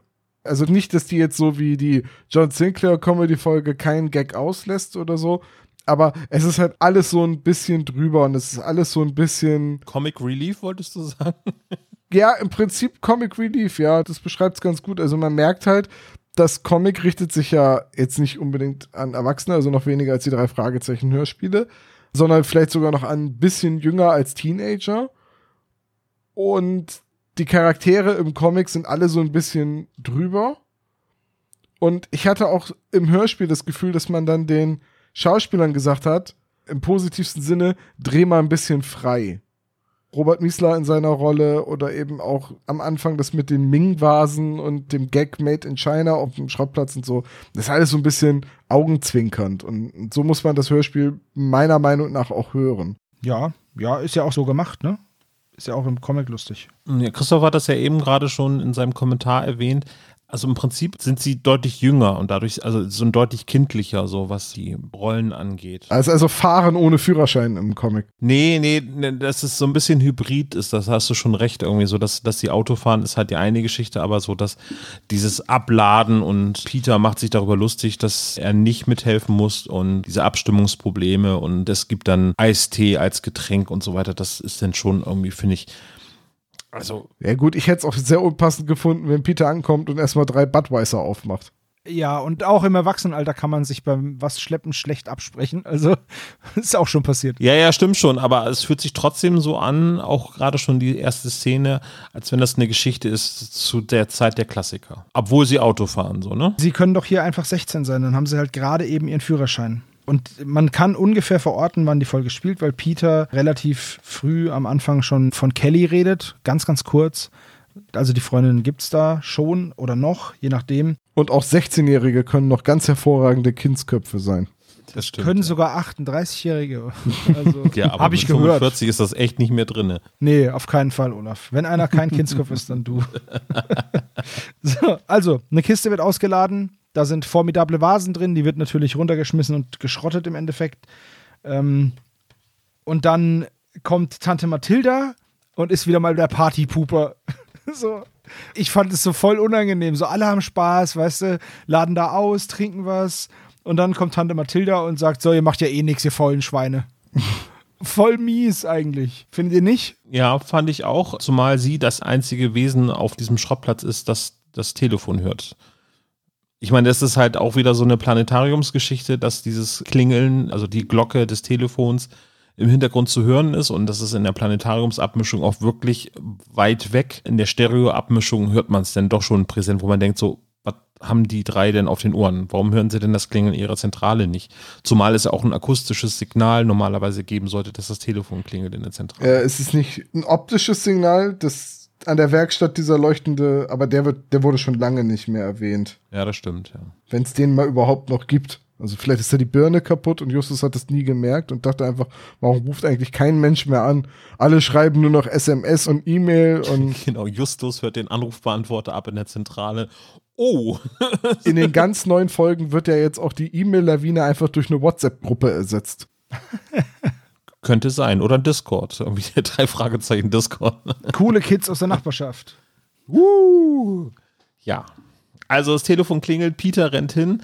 In der Graphic Novel sieht man dann den Weg über dem Schrottplatz zur Zentrale und das ist vollgepackt mit Anspielungen auf alte drei Fragezeichen-Fälle. Auf Seite 9 in der Graphic Novel habt ihr euch das Ja. angeschaut? Natürlich. Ja, da ist ja unter anderem sogar die Kiste des sprechenden Totenschädels und, und, und, und. Todesflug ist auch mit dabei. Richtig. Wir, Ja, der Astronautenhelm, ne? Und äh, die Büste aus gefährliche Erbschaft und sogar der Turnschuh aus Dopingmixer ist das, ne? ja, und auch Ja. ein geplatzter Ball oder ein Das Hexenhandy. ein Hähnchen mit einer Spritze drin und so. Aber ich würde sagen, am besten schaut man sich das selbst an, weil wenn wir jetzt so voll viel spoilern, dann können die Leute das ja nicht mehr selber raussuchen, was es für Fälle sind, aber es sind bestimmt 20 Stück. Eine Sache noch, oben rechts ist das Labyrinth der Götter. Also sehr schöne Zeichnung einfach. Der halbe Spoiler wird ihm präsentiert von Tom. Ja. Richtig. Also das ist eine Zeichnung, die finde ich so cool, davon hätte ich gerne ein Poster. Ja, stimmt. Kosmos. Ein Poster wäre cool von dieser, von dieser Zeichnung. Ich würde Geld dafür bezahlen. Wink, wink. Aber ihr wisst doch, wenn wir sowas jetzt sagen, ne, denn äh, unsere Spezies sind ja jetzt nicht auf den Kopf gefallen, ne? Die werden uns doch jetzt irgendwie mit E-Mails penetrieren. Wann kriegt ihr denn endlich dieses Poster? Wo ich denke so, mm, ich leite das direkt mal an Tom weiter. So. Da mach einfach jeder, der auch so ein Poster will, schreibt mir eine E-Mail an tom at, äh, nee, tom at spezialgelager.de. Alte E-Mail-Adresse, tom at spezialgelager.de. Ihr werdet kein Poster bekommen, genauso wenig wie ich, aber wir können uns zumindest nett drüber unterhalten. Ja, finde ich voll in Ordnung. W schreibt mir. So. Jetzt, jetzt möchte ich einmal kurz auf die Arbeitsteilung hier zu sprechen kommen. Justus und Bob schleppen sich einen ab und Peter ist der Sunshine von Tante Mathilda, kriegt erst Eistee und dann darf er in die Zentrale und dann sieht man halt auf Seite 10 so eine geile Abfolge. Die anderen beiden arbeiten und Peter weiß nicht, was er mit seiner Zeit machen soll in der Zentrale. Trinkt was, liest einen Comic, schläft ein bisschen, stretcht sich und dann klingelt das Telefon nochmal und dann ist Panik am anderen Ende und der Fall beginnt im Endeffekt. Im Hörspiel ist es ein bisschen gerafft, weil er rennt in die Zentrale und geht dann gleich ans Telefon und die anderen kommen hinterher getrollt. Ne? Genau. Ist aber voll in Ordnung. Das ließe sich halt auch. Also einiges, muss ich sagen, ist im Hörspiel erst dann verständlich, wenn man auch den Comic gelesen hat. Manche Stellen, finde ich. Ja, Doch, fand ich jetzt nicht. doch, doch, zeige ich dir dann, wenn wir dann dabei sind. Die drei Fragezeichen werden um Hilfe oder zur Hilfe gerufen und fahren dann zu einer Villa in Los Angeles, in Beverly Hills. Da beginnt nämlich ein neuer Fall. Es geht los. Die drei sind auf dem Weg zu Mr. Cushing. Ich habe da immer Fasching verstanden. Mr. Fasching. Was ja irgendwie auch lustig ist, weil der ja den ganzen Fall über verkleidet ist. Ja, Boing. Ist aber wohl eine Anspielung auf Peter Cushing, einer der Horrorfilm-Schauspieler überhaupt. Ne? Also mit Christopher Lee zusammen hat Peter Cushing unfassbar viele Horrorfilme in den Hammer Studios gedreht. Unter anderem Frankensteins Monster und äh, Dracula. In jeden Mengen Folgen war er immer der Van Helsing. Und den Großmorph Taki hat er natürlich auch gespielt bei Star Wars. Und Sherlock Holmes. Apropos Sherlock Holmes, ich gucke gerade Elementary. Was machen wir hier gerade? Wir drehen uns voll im Kreis. Ich habe irgendwie das Gefühl, wir haben heute schon mal über Peter Cushing. Haben wir eigentlich schon über Jeremy Brett gesprochen? Der ist ja auch ein sehr cooler Sherlock Holmes. Da hat Michelle jetzt sich die, DVD-Box gekauft. Aber wisst ihr, was ich ein bisschen schade finde? Peter Cushing hat nie bei Stahlnetz mitgespielt. Das ist nicht richtig. Er hat bei Stahlnetz mitgespielt. Ernsthaft? Nein. Das wäre jetzt Die gewesen. steile These. Ja, ja, der Film Die kalten Augen von Alderan hieß die Steinitz-Episode. In der Graphic Novel kann man ihn ja auch dann äh, sehen, James Cushing in dem Fall. Der sieht ein bisschen aus, äh, und äh, da habe ich Christopher auch mal nachgefragt, irgendwie, ob er jemanden Bestimmtes damit meint. Er sieht ein bisschen aus wie John Carpenter, weil wir gerade bei Horrorfilmen sind und so, ne? Also, sie werden jetzt eingeweiht. Mr. Cushing ist es wichtig, der sitzt im Rollstuhl und wohnt in einer Villa, die nur so strotzt vor Filmmemorabilia. Und ja, jetzt erzählt er eben den drei Fragezeichen, dass er heute Morgen aufgewacht ist und ein Totenkopf-Tattoo bekommen hat. Und da habe ich gedacht, boah, hat der einen tiefen Schlaf. Und dann ist mir eingefallen, es gibt ja sowas wie K.O.-Tropfen. Ja, aber manche Leute werden ja schon wach, wenn ein Moskito sie beißt. Und der, er, der muss ja irgendwie, also in der Geschichte, das hat ja noch einen anderen Hintergrund, aber so rein von der Logik her, ja, ja, der muss betäubt worden sein. Ich meine, niemand verschläft ein Tattoo. Nee, aber das wurde ja auch dann schon vom Bob richtig kombiniert, dass er wahrscheinlich dann ja auch im Schlaf dann noch betäubt worden ist. Also von daher. Ja, aber ist es nicht eigentlich doof? Also jetzt aus rein detektivischer Sicht. Du kriegst was Unglaubwürdiges erzählt und lieferst dir dann selber eine Rechtfertigung dafür. So arbeitet man doch als Detektiv nicht. Naja, gut, Mr. Cushing beschreibt ja auch noch starke Kopfschmerzen. Ja, gut, okay, aber trotzdem. Es gibt keine Indizien dafür, außer dass das plausibler ist, als der Mann hat einen sehr tiefen Schlaf. Versteht ihr, was ich meine? Ja, ja, klar. So eigentlich ist es Jumping to Conclusions. Ja, das ist schon richtig. Also, hier, der dreieugige Totenkopf ist eines dieser Filmmemorabilia, die da rumstehen. Und wir bekommen dann sowohl im Hörspiel als auch in der Graphic Novel eine Erklärung, was es mit diesem titelgebenden dreieugigen Totenkopf auf sich hat und dass da auch ein zweiter Teil geplant war, der aber nie veröffentlicht wurde. Der wurde gedreht, aber nicht veröffentlicht. Und woran lag's? An diesem Set wurde ein sehr teurer, echter Smaragd gestohlen. Der Regisseur Mr. Cushing ist dafür bekannt, nur mit echten Requisiten zu drehen. Und das war dann das Problem, dass dieser Smaragd, der echte Smaragd, wurde gestohlen. Und es waren jetzt vier Personen verdächtig. Und zwar James Cushing, der Regisseur, Melanie Shepard, die Hauptdarstellerin, Roger Kind, der Maskenbildner und Jason Frost. Was war der, der Autor, ne? Ja, war auch Schauspieler, oder? Das ist der Hauptdarsteller und Jason Frost ist der Hauptdarsteller. Genau, so. Diese vier Personen wurden verdächtigt, diesen Stein gestohlen zu haben. Es kam aber nie raus und am Ende war es jetzt so, erzählt Mr. Cushing, dass er derjenige ist, dem diese Schuld zugeschoben wurde und er seitdem dieses Stigma mit sich herumträgt, dass er diesen Stein gestohlen hat.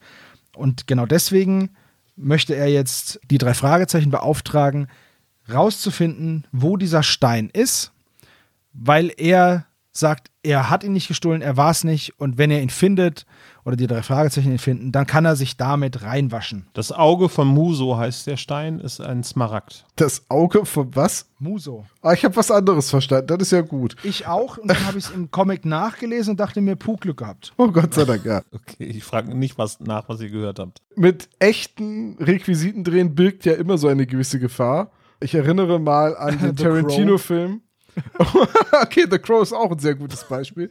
Wobei das war eine Platzpatrone, die einen verstopften Lauf befreit hat. Ähm, das klingt komisch formuliert. Jedenfalls äh, bei dem Tarantino-Film The Hateful Eight wird eine Gitarre zerschmettert und eigentlich sollte diese historische 200 irgendwas Jahre alte Gitarre durch eine Kopie ersetzt werden. Und Kurt Russell dachte, das wäre schon die Kopie und hat die zerschmettert. Das heißt, der Schrecken, der sich im Blick der anderen Schauspieler widerspiegelt, ist echt, weil sie wussten, dass er gerade eine 30.000 Dollar Gitarre oder so kaputt geprügelt hat.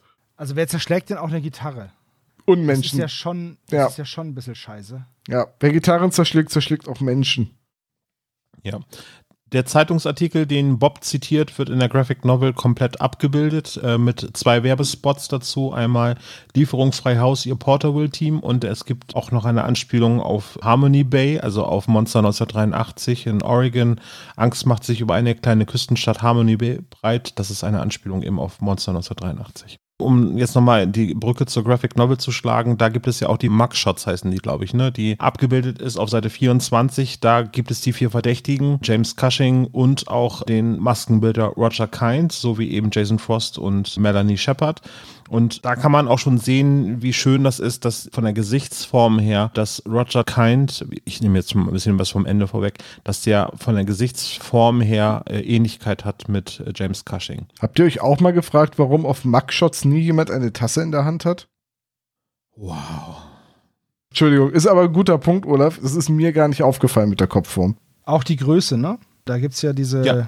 Angezeichneten Dinger da und die sind ungefähr gleich groß. Die sind aber alle ungefähr gleich groß. Wo man ja sagen muss, dass die Melanie die größte ist von allen, ne? Ja, ja. Glaubt sie auch. Die steht aber auch am aufrechtesten da.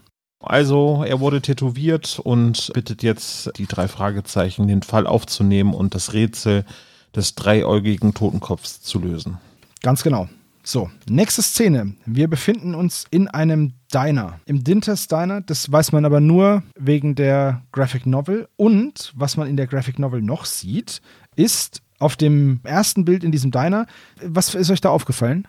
Burger? Nee, draußen noch. Da steht ein schwarzer Transporter. Richtig. Der ist nämlich jetzt schon da. Der spielt ja im Verlauf der Geschichte noch eine wichtige Rolle, aber der ist jetzt schon da. Das ist halt das Coole einfach, wenn man diesen Comic mehrfach liest, dann fällt einem sowas halt auf, weil das kannst du ja vorher nicht Hm, wissen. Richtig, ja. Da beratschlagen sie sich und Bob hat diesmal ein Smartphone dabei. Ist, glaube ich, ein Novum. Ne? Haben die drei Fragezeichen in den Kanon-Folgen, sag ich jetzt mal vorsichtig, äh, haben die da schon ein Handy, wo die drauf googeln können? Smartphone bin ich mir jetzt nicht sicher, aber es gibt halt lange Zeit dieses Handy, das sie zu dritt haben. Also sie haben zu dritt ein Handy, ihr Firmenhandy. Was, ja, ich verstehe, das ist im Plot ein bisschen schwierig, wenn die Charaktere halt ständig miteinander kommunizieren können und man sie deswegen nicht sauber voneinander getrennt kriegt für Spannungszwecke und Entführungsszenen und Bob kriegt auf den Kopf und so. Aber als Detektiv hätte ich gesagt, wisst ihr was, wir brauchen mindestens zwei Handys, damit wir auch über Distanz miteinander reden können. So, Wa- Walkie-Talkie wird ja auch nicht mehr so viel genutzt. Eigentlich ist Walkie-Talkie auch nicht gut, weil es kann ja jeder mithören. Aber die benutzen ja die Kanäle, die verboten sind. Die verbotenen Kanäle ist ein Edgar Wallace-Film, oder? genau. Ja. Was finden Sie heraus im Diner, dass die damalige Darstellerin Melanie Shepard einen neuen Film dreht und dass sie äh, sie ja durchaus mal befragen könnten, was sie noch weiß von damals? Und Justus äh, denkt darüber nach, woher ihm der Name so bekannt vorkommt. Das hat er auch schon bei James Cushing dann gemacht. Und beschließen dann, dass sie denn am nächsten Tag ihr einen Besuch abstatten wollen. Das ist doch eigentlich noch da, oder? An dem, Ist das so? an demselben Abend. Ich dachte, das wäre am nächsten Tag. Ich meine, ja. Da bin ich mir nicht so ganz sicher, weil ich habe, während ich das Hörspiel gehört habe, auch die Graphic Novel gelesen, um das zu vergleichen. Und hier ist so eine Szene, wo ich ein bisschen durcheinander gekommen bin, weil im Comic fahren sie jetzt ins Horrormuseum. Also sie kommen da zufällig vorbei und sagen, hey, los, lass ins Museum gehen. Und gehen danach erst in die Copper Bros Studios. Und ich glaube, das ist auch im Hörspiel so, aber da gehen sie halt kurz vor 8 Uhr abends hin, weil um 8 Uhr schließt halt dieses Museum und danach fahren sie dann zum Film, oder? Fahren Sie wirklich danach zum Film? Also ist das noch derselbe Tag? Ah, nee, vo voll falsch. Stimmt gar nicht. Kommando zurück. Sie gehen ins Museum und fahren dann zurück zur Zentrale. Genau, ganz genau. Ganz genau, so ist es. Sie gehen ins Museum, schauen sich dieses Horrormuseum an. Und ich finde, also hier zum Beispiel ist, Peter hat gar keinen Bock, aber nicht, weil er Angst hat, sondern weil er einfach pennen will. Da kommen dann so, so geile Sätze, wie zum Beispiel, Peter fragt, hört ihr das? Justus, was denn? Peter, mein Bett ruft, auf nach Hause, auf nach Rocky Beach. So. Und das Schöne finde ich in der Graphic Novel und aber auch im Hörspiel, man merkt halt einfach, dass Peter gar keinen Bock hat. Bob ist total begeistert und Justus auch, beides voll die Cineasten und Peter will einfach nur nach Hause. Und das ist so ein Fehler, meiner Meinung nach, weil ich glaube eigentlich, dass Peter auf jeden Fall in den Anführungsstrichen neueren Geschichten eigentlich der größte Cineast von den dreien ist, weil sein Vater arbeitet äh, als Trickausstatter in Hollywood. In welcher drei Fragezeichen Folge ist es denn, wo Peter irgend so einen Zombie-Kettensägen-Film sehen will? ähm, Aber Olaf hat vollkommen recht, das ist Peter. Da habe ich überhaupt gar nicht drüber nachgedacht. Peter ist eigentlich Horrorfilm-Fan. genau, also er mag Zombiefilme auf jeden Fall und er war auch derjenige, der sich die Maske geholt hat im, wie heißt der Feuerteufel? Ist das die Folge? Ja, wo er in dem Schätzartikelladen oder Halloween-Ausstatter ist. Genau, die wir zufälligerweise auch mit Christopher Tauber zusammen besprochen haben. Und da ist eigentlich er derjenige, der in den Laden geht und sich diese Maske rausholen will, ne? Ja gut, solange jetzt nicht eine Folge rauskommt, in der Justus sagt, dass er H.P. Lovecraft nicht ausstehen kann. Das wäre fatal. Eigentlich, wenn man jetzt mal ehrlich ist, ist das eigentlich typischer, wie Peter jetzt in dieser Folge agiert, weil er ist normalerweise der Schisser und würde sich eigentlich nicht mit Horrorfilmen beschäftigen, weil er wahrscheinlich zu ängstlich für ist. Auch die permanente Angst vor Übernatürlichen dürfte eigentlich ihnen in die Karten spielen, dass er nicht unbedingt Horrorfilme guckt. Von daher finde ich das jetzt hier eigentlich charakternäher als seine Vorliebe in den anderen Geschichten. Ja, kann ich nachvollziehen, aber schlimm ist es nicht. Es ist halt, das ist halt so oft bei den drei Fragezeichen. Mal trinken sie Kaffee, mal trinken sie keinen Kaffee, mal rauchen sie, dann andere Folgen raucht Justus wieder nicht. Ne, hier Rache des Tigers Kette, nächste Filme, äh, nächste Folge halt wieder Nichtraucher und das Rauchen ekelig. Ist halt sehr inkonsistent insgesamt. Ja, das ist halt so ähnlich wie das Gesundheitswesen in den Vereinigten Staaten. Ne? Aber man sieht übrigens in der Graphic Novel, dass der MG ein Cabrio ist. Ja. Was finden Sie heraus in diesem Horrormuseum? Abgesehen davon, dass da eine Menge von Horrorfiguren aus bekannten Filmen zu finden sind, eben. Ja, sie wollten sich einmal mal anschauen, ob es Exponate von Cushing gibt und suchen dann überall rum und ja, im Hörspiel finden sie dann manches und im Comic wird es offen gelassen und auch hier ist wieder diese Monstergalerie in der Graphic Novel, wo man auch da schon sieht, dass da für später wichtige Dinge in Bilder gemalt werden. Aber auch sehr, also wirklich sehr dezent halt. Ne? So, Ja, genau. So, ach Mensch, ja. Richtig, richtig cool gemacht. Es ist versteckt, nicht offensichtlich versteckt, dass man danach sucht, sondern so, dass man es schön übersehen kann. Und das ist ja das Coole daran. Wichtig, Bob macht jetzt noch ein Foto von den Monstern, das ist für später wichtig. Und dann geht's ab, zurück in die Zentrale. Warum? Peter hat seinen Haustürschlüssel da vergessen. Das finde ich auch ein sehr schöner Grund, weil es ist wirklich jetzt schon echt mitten in der Nacht eigentlich, also recht spät.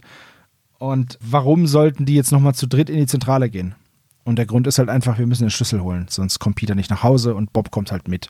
So. Finde ich cool gemacht. Und sie gehen dann rein und dann kommt so ein bisschen so eine Schockerszene, denn in diesem Raum steht eins dieser kleinen Monsterviechern und bedroht sie halt. Musstet ihr bei der Zeichnung nicht an Critters denken? Nie gesehen. Äh, die gesehen, die Critters-Filme? Äh, guck mal, Olaf, das Ding ist, Tom und ich gucken keine Horrorfilme. und haben deswegen Probleme, wenn du fragst, habt ihr den Horrorfilm gesehen? Okay, ich schicke euch das Bild mal eben kurz in den Chat und dann sagt ihr ja und dann freue ich mich. Also die Frage ist schon berechtigt, weil so ältere Horrorfilme habe ich teilweise gesehen. Ich gucke die, also ich gehe nicht ins Kino für sowas und bin da jetzt nicht so der Riesenfan von. Wenn du mich jetzt gefragt hättest, welche Verfilmung von Im Westen nichts Neues meine Lieblingsverfilmung ist, dann da könnten wir drüber reden. Die neue, hast du die schon gesehen? Die habe ich noch nicht gesehen. Aber die alte ist großartig. Ich mag die Schwarz-Weiß-Verfilmung sehr gern. Ich komme gerade nicht mehr drauf, wie der Film hieß. Ist das nicht sogar mit Volker Lechtenbrink? Ja. So, wo ist das Bild? Im Chat unseres Voices. Pinguin in Militäruniform, das ist ein anderer Chat. Mag ich. Ah, doch, die habe ich schon mal irgendwo gesehen, aber das untere Bild sagt mir nichts. Gut, aber also ich finde, dass eine gewisse Ähnlichkeit besteht. Also, das ist der Jumpscare-Moment sozusagen in diesem Hörspiel, dass eben diese Puppe spricht und die drei warnt. In der bezaubernden Stimme von, wer spricht das? Kerstin Dräger. Ja, habt ihr das da rausgehört? Habe ich nicht rausgehört. Nee, Nein. keine Chance. Da ist noch ein Verzerrer drüber, behaupte ich jetzt einfach mal ganz steil. Die steile These. Du hast aber einen Lauf heute, Tom, ne? Was das angeht. Ja. Nee, Ja. aber ja, stimmt schon. Das ist so weit verfremdet irgendwie. Aber schon eigentlich, Wahrscheinlich ist es gar nicht verfremdet. Ich habe nur nicht genau hingehört. Das kann auch sein.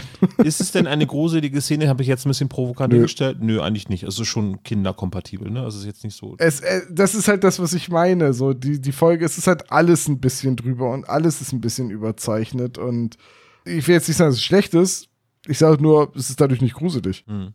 Ja, aber mir hat die Szene sehr gut gefallen irgendwie so, weil die jetzt so ein bisschen das Mysteriöse noch so ein bisschen mehr ins Rollen bringt. Also ich finde es im Comic cooler als im Hörspiel, weil im Hörspiel findet Bob in dieser riesengroßen Zentrale unter all den vielen Schaltern und Knöpfen nicht den Lichtschalter. Das ist ganz neu, ne? Also eigentlich müsste er das mit Augen In einer Zentrale, in der er seit 40 Jahren ein- und ausgeht. Ne? Das kommt ja auch noch hinzu. Absolut richtig. Deswegen, äh, ich habe dann überlegt, ob mir sowas jemals schon mal passiert ist. Nein. Nicht mal, als ich bei Tom gepennt habe, in der Bude, in der ich einmal war, dass ich einen Lichtschalter nicht finde so lange. Ja, diese Puppe, ne? Da finden sie jetzt wohl raus, dass die halt, sie kann halt sprechen, da ist jetzt irgendwie ein Tonband drin. Als nächstes werden sie dann wohl mit der Melanie Shepard reden. Genau, mittlerweile vermuten sie ja, dass irgendwie die Puppe was damit zu tun haben könnte, dass dieser Smaragd geklaut worden ist. Ja, genau. Und sie schließen aber Cushing aus, weil der will ja, dass sie das Ding finden. Das würde ja wenig Sinn machen, wenn der sie erst beauftragt und dann davon abhalten möchte. Das wäre ja Quatsch. Ja. Deswegen Melanie Shepard. Und dann geht's am nächsten Morgen zu den Cooper Brothers Studios in Hollywood. Also, dass das eine Anspielung auf Warner Brothers ist, ist ziemlich offensichtlich, aber warum es denn Cooper ist, gibt es da irgendwie eine, eine Verbindung, die ich nicht verstanden habe? Bestimmt in einem Horrorfilm. Könnte sein, ne? Irgendwie, ja. Oder Gary Cooper aus den alten Zeiten von Hollywoods. Ja, im Hintergrund wird schön angekündigt, dass Bigfoot äh, Teil X angekündigt worden ist, dass er demnächst ins Kino kommt. Und dann geht's zu dem gelangweilten Rezeptionisten, wollte ich gerade sagen, Pförtner heißt es, glaube ich, heutzutage. Ne? Also die Studios sind echt ziemlich runtergerockt und der Pförtner weiß das wohl auch und macht halt einfach gar nichts und schickt die einfach rein. Der kontrolliert nicht, ist egal, hopp, geht einfach rein, ist wurscht.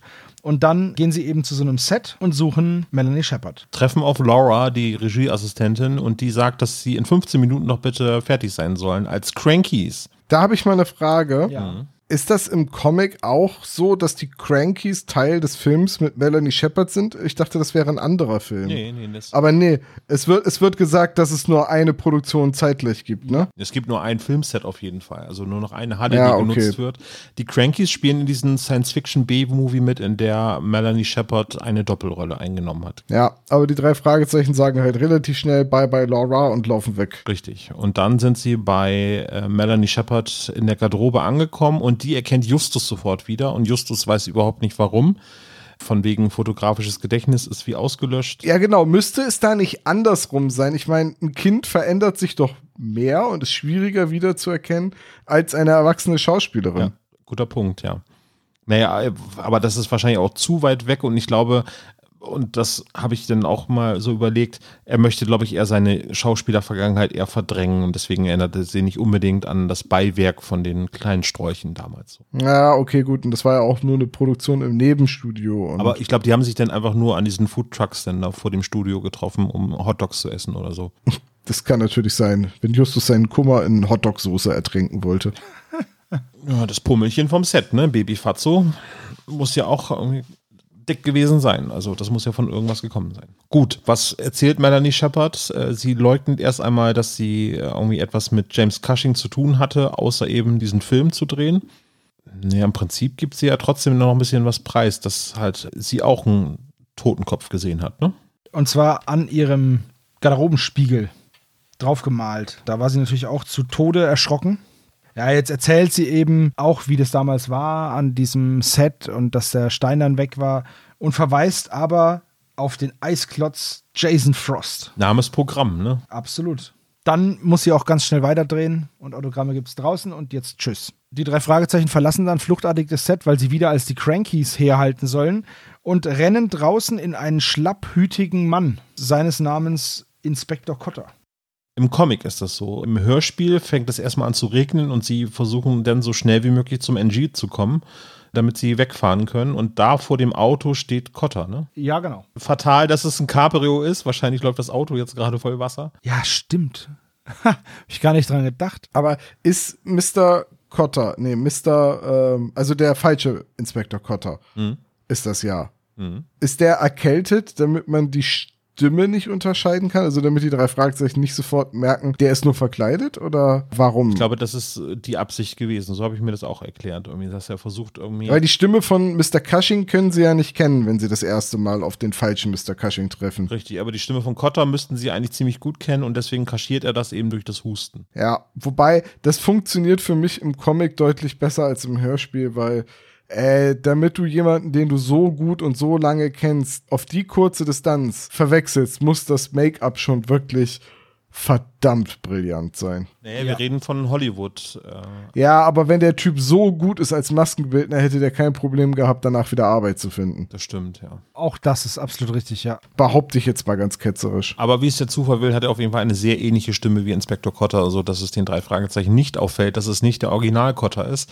Und da ist eine schöne Anspielung auf Humphrey Bogart, oder? Sehe ich das falsch? Gut, das ist ja die Figur, mit der sich Inspektor Cotter auch am ehesten äh, identifiziert, ne? Bogart. Ja, genau. Aber so diesen Nadelstreifenanzug und den Hut, den er dazu aufhat, das passt dann schon ganz gut. Ja. Er sagt zu Justus ja auch, das ist der Beginn einer wunderbaren Freundschaft. Und dann steigt er in ein Flugzeug und fliegt weg.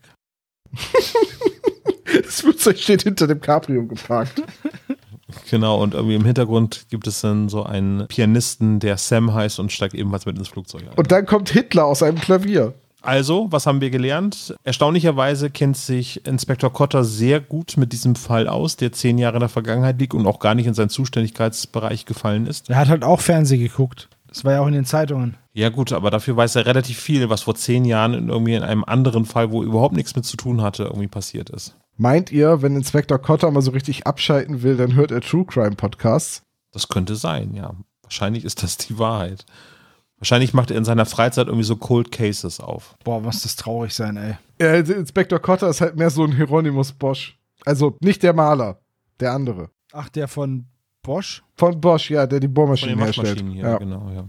Hier, So heißt eine Straße hier äh, in der Nachbarschaft. Waschmaschinenstraße. Hieronymus? Nächste Szene, etwas später in Malibu Beach, äh, kommen sie an ein Anwesen am Wasser, ziemlich groß, ein weißes Gebäude, eine teure Villa von äh, Jason Frost und sie fragen sich, wie er sich sowas leisten kann. Ja, das frage ich mich auch. Fulltime-Job, ich habe auch kein Strandhaus. Echt blöd. So, auf jeden Fall wohnt er da jetzt. Sie klingeln. Der Mann ist etwas schroff, bis die drei Fragezeichen sagen: Hey, wir haben einen Fanclub und wir wollen sie interviewen. Und dann ist er ganz hin und weg und lässt sie rein. Und dann beginnt ein sehr verstörender Pudelplot für mich. Ultra. Wir sind jetzt, wir sind jetzt in, in einem Haus voller Pudelstatuen und Bilder und Nippes und Sterumchen. Sterumchen ist ja wunderbar. Sagt man das im Süden zu Tinnef? Ja, auch. Wusstet ihr eigentlich, dass Tinnef Jiddisch ist und Dreck bedeutet? Ich finde, Jiddisch hat uns so viele geile Worte gebracht. Das ist so eine lustige Sprache. Ja, so wie Kaff. Oder auch Chutzpe. Oder wie mein alter Kollege Schuspe sagt. Schuss Schuss B. Erstmal ein schönes Glas mit Schenten, ey. Olaf, ganz im Ernst, na, wenn wir jemals eine Punkrock-Band gründen, dann nennen wir sie Schuss P. Schuss.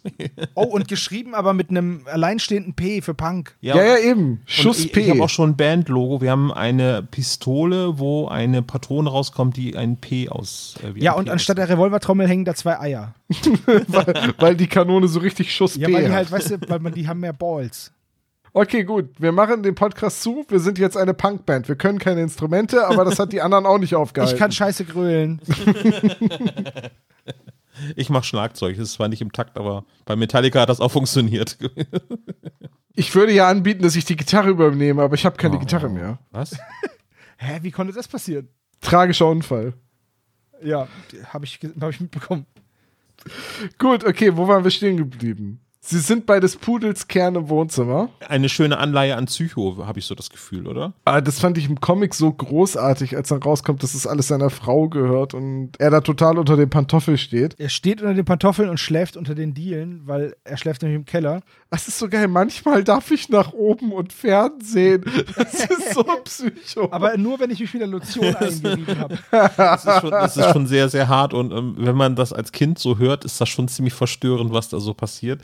Das würde aber auch umgekehrt geschlechtlich genauso verstörend sein wie in diesem Fall, ne? Ich glaube, da fände ich es noch schlimmer. So hat es irgendwie eine komödiantische Note, äh, weil er halt so ein, in Anführungsstrichen, so ein Pantoffelheld ist.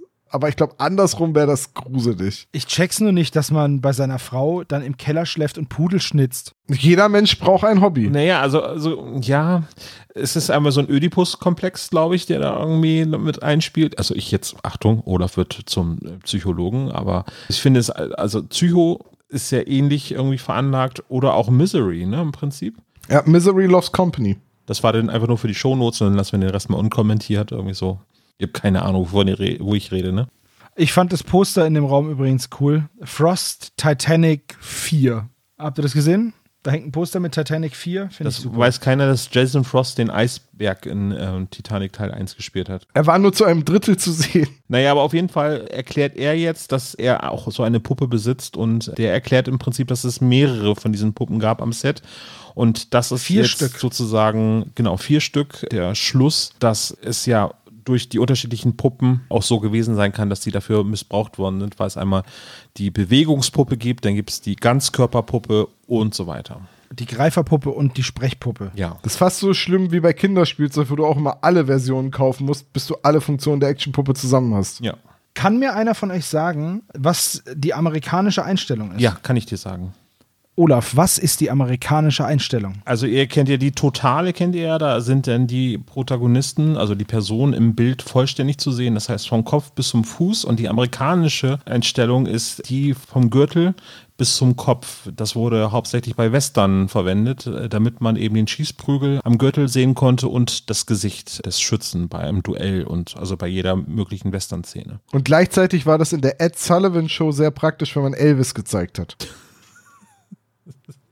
Damit seine, seine Hüften zu sehen Nein, sind, aber die Beine genau, nicht. nein, vor allem damit die Hüften nicht so richtig zu sehen sind. El- Elvis wurde ja immer von der Hüfte an aufwärts gezeigt, weil seine Tanzbewegungen damals als zu obszön galten. Die Biografie übrigens soll ganz, ganz toll sein mit Elvis. Ja, also das ist die amerikanische Einstellung. Hat's dir geholfen, Tom? Oder ja, cool, Servo? vielen Dank. Ja, Also halten wir fest, amerikanische Einstellung ist so gewählt, damit man die Kanone sehen kann. Nichts könnte amerikanischer sein als das. finde ich cool. Ist, ist super. Ist von der Seite gefilmt und nur vom, was hast du gesagt, vom Gürtel bis zum Knie. Nein, nein, nur vom, die vom, vom. Gürtel bis zum Nein, nein, Kopf. nein, nein. Ich weiß. Das ist die Porno-Einstellung, ist das die andere? Wow. Für Schuss P die Band, meinst du?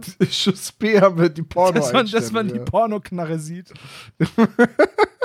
Wir sollten echt eine Band aufmachen. Also ich meine, wir haben einen Namen, wir, wir haben schon ein Logo, wir, wir haben schon eine Idee fürs erste Cover. Also wir haben das beschrieben, das Logo, und ich äh, vermute, dass einige Spezies uns jetzt ein Logo präsentieren werden dazu. Wisst ihr, das Einzige, was uns jetzt fehlt, ist Musik und ja, Talent. genau. Und ich würde sagen, wir machen dann die Vorband von El Tiburon und den Piranhas. Das wird gut. die Piranhas. Uh, uh, uh, die Schuss Piranhas. okay, so. Ähm, jetzt, wie gesagt, jetzt wissen wir, dass es halt vier Puppen gibt. Und dann schreit der böse Geist von oben nach ihrem Pudelchen. Sie hat Hunger. Pudelchen. Ich habe Hunger, mach deiner Frau etwas zu essen. Cool. Also, Was gibt's denn da eigentlich? Eine Pudelsuppe oder? Hotdogs. Hätte ich gesagt. Hotdogs, die so, in so Würste, in die so der Kopf eines Pudels reingeschnitzt ist. Ja, oder einfach Hotdogs mit Brokkoli, dann sieht so aus, als wären die. Nee, oder Blumenkohl, dann sieht so aus wie Fell. so, von einer Grauslichkeit zur anderen. Jetzt befinden wir uns auf einem Trailerparkplatz. Denn jetzt wird Mr. Frost Dingsbums. Wer wird jetzt aufgesucht? Hier äh, der Kind. Kind. Müsste ja nicht Kind heißen, aber gut, ich bin da zu, zu pingelig wahrscheinlich. Ja, ich, ich, ich sag halt so, wie es im Hörspiel ist, ne? Ja, warum heißt der Roger Kind und nicht Roger Kind? Aber das ist ein. Keine Ahnung. Ah, Eigentlich müsste er ja Roger heißen. Roger, Roger kind. kind.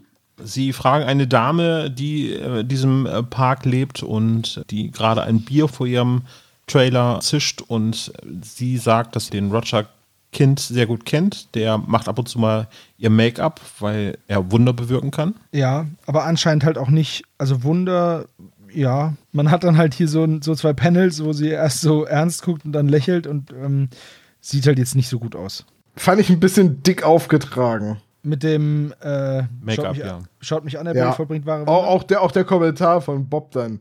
Aber der macht doch Horrorfilme. Ja, genau. Schau doch mal hin. Ach ja. Hm. Jetzt sieht man, sie standen nur im falschen Licht. Ja, das ist so. Hui. Was ich dann cool finde, ist aber diese kleine Mini-Queste, nämlich von der Frau im Trailerpark äh, zu dem eigentlichen ähm, ja, Szenenbeteiligten hier, Roger Kind. Nämlich, es hat so ein bisschen was von South Park, The Fractured But Whole, wenn du so geschickt wirst. Ja, du musst jetzt hier durch den Garten und da lang und hier an dem Pool vorbei.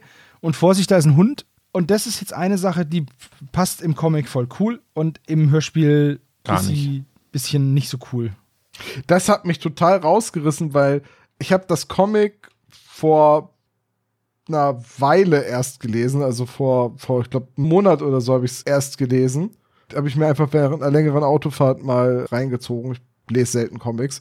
Und das, da habe ich gesagt, ja, jetzt lese ich es nicht für die Vorbereitung nochmal. Ich habe das noch ganz gut in Erinnerung und das Hörspiel weicht nicht so doll ab. Aber dieser Sprung, dass man dann die Hunde bellen hört, das hat mich so rausgerissen, weil ich dachte, ich hätte jetzt aus Versehen irgendwie wieder einen Track übersprungen oder so. Das klingt auch wirklich so. Es ist aber wirklich einfach die, der Übergang von der Pause. Also, das ist quasi die Mitte der Folge.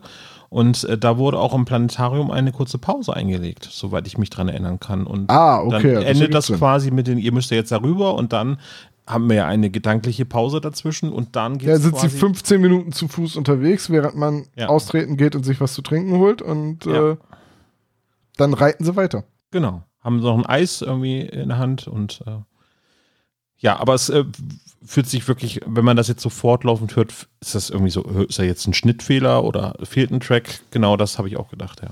Und dann äh, kommen sie zu dem Maskenbildner Mein Name ist Joe, ich bin Schwergewichtsboxer. und Bodybuilder. Also Roger Kind, der, der lebt er ebenfalls und er bittet sie dann auch rein. Und äh, da hört man Holger Malig denn schon raus, finde ich. Da hört man Holger Malig raus, aber er verstellt seine Stimme sehr gut, während ich, Find ich also, und spielt, spielt halt die Rolle sehr überkandidelt. Ich glaube, das ist die richtige Umschreibung. Ja, Ja. ja, Äh, richtig. Während er ja in der Rolle des Cushing und des Cotters später ja, also klar, Cotter ist er selbst, aber der Cushing klingt gerade später eigentlich so, wie er auch sich, so wie er halt klingt, wenn er den Cotter spricht. Ne? Da ist kein so großer Unterschied in der Stimme. Ja, finde ich auch. Ich, ich, ich schätze mal, dass man im Hörspiel gesagt hat, Holger, ah, pass auf, das ist ein abgedrehter Charakter. Du drehst jetzt mal so richtig auf, damit man nicht sofort merkt, äh, dass du das bist. Ja. Also könnte ich, äh, wie gesagt, ne, ist jetzt mal, ihr dürft mir gern widersprechen. Nee, nee, würde ich auch so machen. Also wenn ich Regie geführt hätte bei dem Hörspiel, hätte ich es genauso gemacht, ja. Aber man hört ihn schon raus. Ja. Aber das ist ja aber auch so. Und vor allen Dingen jetzt weiß man das natürlich hinterher. Ich glaube, beim ersten Mal hören fällt einem das noch nicht so unbedingt auf. Ich sag jetzt auch mal, ne, so Phantomsee, ja, Java Jim. Ne, und in dem Fall hört man es dann noch nicht. Also ich würde jetzt sagen, wir haben da auch ein geschulteres Ohr jetzt, irgendwie, dass sowas möglich ist, ne? Womöglich, wobei ich mir absichtlich nicht die Sprecherliste angeguckt habe. Ja, vorher. richtig. Das habe ich auch nicht gemacht und ich muss sagen, ich hatte den Fall schon längere Zeit nicht mehr gehört und wusste nicht mehr genau, wie er ausgeht. Hm. Mir ist das nicht aufgefallen so. Hm, genau, das Also meine ich ja. Also, lief gut. Also, ne? Hat er gut gemacht. also läuft, gut bei dir. ihm. Äh, hat gut geklappt, wollte ich sagen. Naja, aber man, man hört das ja, wenn man das analytisch hört, dann fällt einem das natürlich ja mehr auf, ja. Was äh, vermittelt er den drei Fragezeichen? Ja, erstmal äh, kriegen wir einen Einblick in sein doch sehr ärmliches Leben jetzt hier mit seiner Katze in diesem Trailerpark. Dann zeigt er ihnen die äh, Greiferpuppe, glaube ich, hat er, ne? Oder? Welche hat er? Nee, er hat die Laufpuppe. Er hat die, er hat die Laufpuppe. Die Greifpuppe hat ja hier der, der, der Kollege aus dem anderen Haus. Justus ist die ganze Zeit am Niesen. Ist vielleicht noch wichtig hier, ähm, dass er halt allergisch ist auf die Katze. Ja, seit wann hat er eine Katzenhaarallergie? Ja, seit er es braucht. Ah, okay. Sehr selektiv. Äh, funktioniert nur bei Katzen von Maskenbildnern. Aber jetzt mal ohne Mist, ne? Katzen gibt es ja auch Allergikerkatzen und ich bin auch nicht auf jede Katze allergisch. Das kommt echt drauf an. Meint ihr, es gibt Katzen mit einer Menschenallergie? Echt? Menschenhaut. Weiß ich ja, nicht. Wahrscheinlich. Stell ich mir so vor. Ja, wäre krass, aber wäre auch irgendwie logisch. Ich meinte aber, dass irgendwie einer der anderen beiden eine Katzenhaarallergie anderen Peter, Fall oder hatte, nicht? Ne? Peter, ne? Ja. Ich hätte jetzt auch gedacht, dass Peter die Katzenhaarallergie hatte. Aber ja gut, ich glaube, das ist auch ganz gut passend, weil später verkleidet sich Justus ja als Kotter und in der Situation niest er dann ja. Und Kotter war ja vorher erkältet und weißt du, so im, im Comic funktioniert das dann, dass du ihn vielleicht nicht sofort erkennst, dass es ein verkleideter Justus ist. Ja, das stimmt. Das erkennt man nur so ein bisschen an der Statur, finde ich. Ja, Weil der Mantel Kotter hat sich ziemlich gehen lassen. Nee, weil der Mantel einfach ausgebeulter aussieht. Das Rollding haben sie jetzt. Jetzt wissen sie, okay, es gibt ja vier Stück. Sie haben Grapschen, Reden und Rollen schon gesehen. Wieso hat Melanie eigentlich nichts gesagt, dass sie auch so eine Puppe hat? Lass es uns rausfinden, wir fahren zurück zu diesen Studios. Und da ist es jetzt halt so, da ist jetzt wieder eine Filmszene eingebaut von diesem Sci-Fi-Film, von diesem Cranky-Film und heieiei, die ist ja unglaublich schlecht geschauspielert. Aber, aber, aber so richtig dick aufgetragen und damit so richtig passend zu so einem schlechten B-Movie. So, so wie so ein Ed Wood-Film, ne? So. Ja, also ich fand's echt cool schlecht geschauspielert so. Ja, War das Ed Wood mit Plan 9 from Outer Space? genau, ja. Ja. Die Biografie von Ed Wood unbedingt sehenswert. Mit Johnny Depp als Ed Wood. Es wäre so schön, wenn Uwe Boll den Ed Wood gespielt hätte. Das wäre auch sehr schön gewesen. Ist das ja. dieser Ed Wood mit den Scherenhänden oder? Ed Wood mit den Scherenhänden. Das gibt, das, das gibt, das Sport, also, der war Hammer. Ich, ich, bin, ich bin zu perplex, um zu lachen. Ich, das ist kein Sarkasmus. Ist, äh, so gut. So, okay. Ähm, jetzt erfahren sie halt, dass natürlich auch Melanie so eine Puppe hatte. Ja, sie hat halt nur nichts gesagt, weil sie nicht wusste, dass es irgendwie wichtig ist. Und sie wollen sich jetzt eben nach diesen Filmaufnahmen treffen und fahren ihr dann hinterher in ihr Anwesen, was auch immer. Und jetzt werden sie verfolgt von einem schwarzen Van. Die ganze Zeit. Der fährt denen einfach hinterher. Für Justus ein Indiz dafür, dass sie auf dem richtigen Weg sind. So ein bisschen wie in einem Shooter. Ah, da sind Gegner, also geht's da lang. Ja, aber keine schlechte Deduktion, ne? Also Ja, kann man schon Fall. so festhalten, ja. Auf jeden Fall. Dann kommt ein Panel, da stehen die drei Fragezeichen in der Wohnung von Melanie und sie sagt, entschuldigt das Chaos, ich bekomme nicht häufig Besuch. Da ist alles ultra aufgeräumt. Solche Leute hasse ich ja. Das sind ja genau die gleichen, die sagen, ah, die Arbeit ist voll schlecht gelaufen. Ich wollte es gerade sagen, ah, ich glaube, ich habe garantiert eine 5, dann kriegen die die wieder und so 1 minus, weil halber Punkt Abzug oder so. Wegen Form. Ja, Rechtschreibung. Aber ihr habt völlig recht. Äh, mir ist so eine Sache aufgefallen. Melanie bittet ja die drei Fragezeichen eine halbe Stunde zu warten, weil sie noch am Set drehen muss, bevor sie zu ihrem Haus fahren können. Und dann, nach einer halben Stunde, wo es endlich losgeht, muss Justus auf Toilette. Was ist denn da schiefgelaufen, bitte? Ja, ich verstehe auch nicht so ganz, warum das jetzt im Hörspiel drin ist, weil im Comic ist es nicht und es macht gar keinen Sinn. Naja, doch, er muss auf Toilette und das Bild entdecken. Ja, aber das kann er ja auch so entdecken, das hängt da ja rum. Zumal es ein Strandhausbild gibt, ne? Und da sind Melanie und eine Person drauf. James. Und dann sagt sie, nein, das ist privat, das ist alles privat.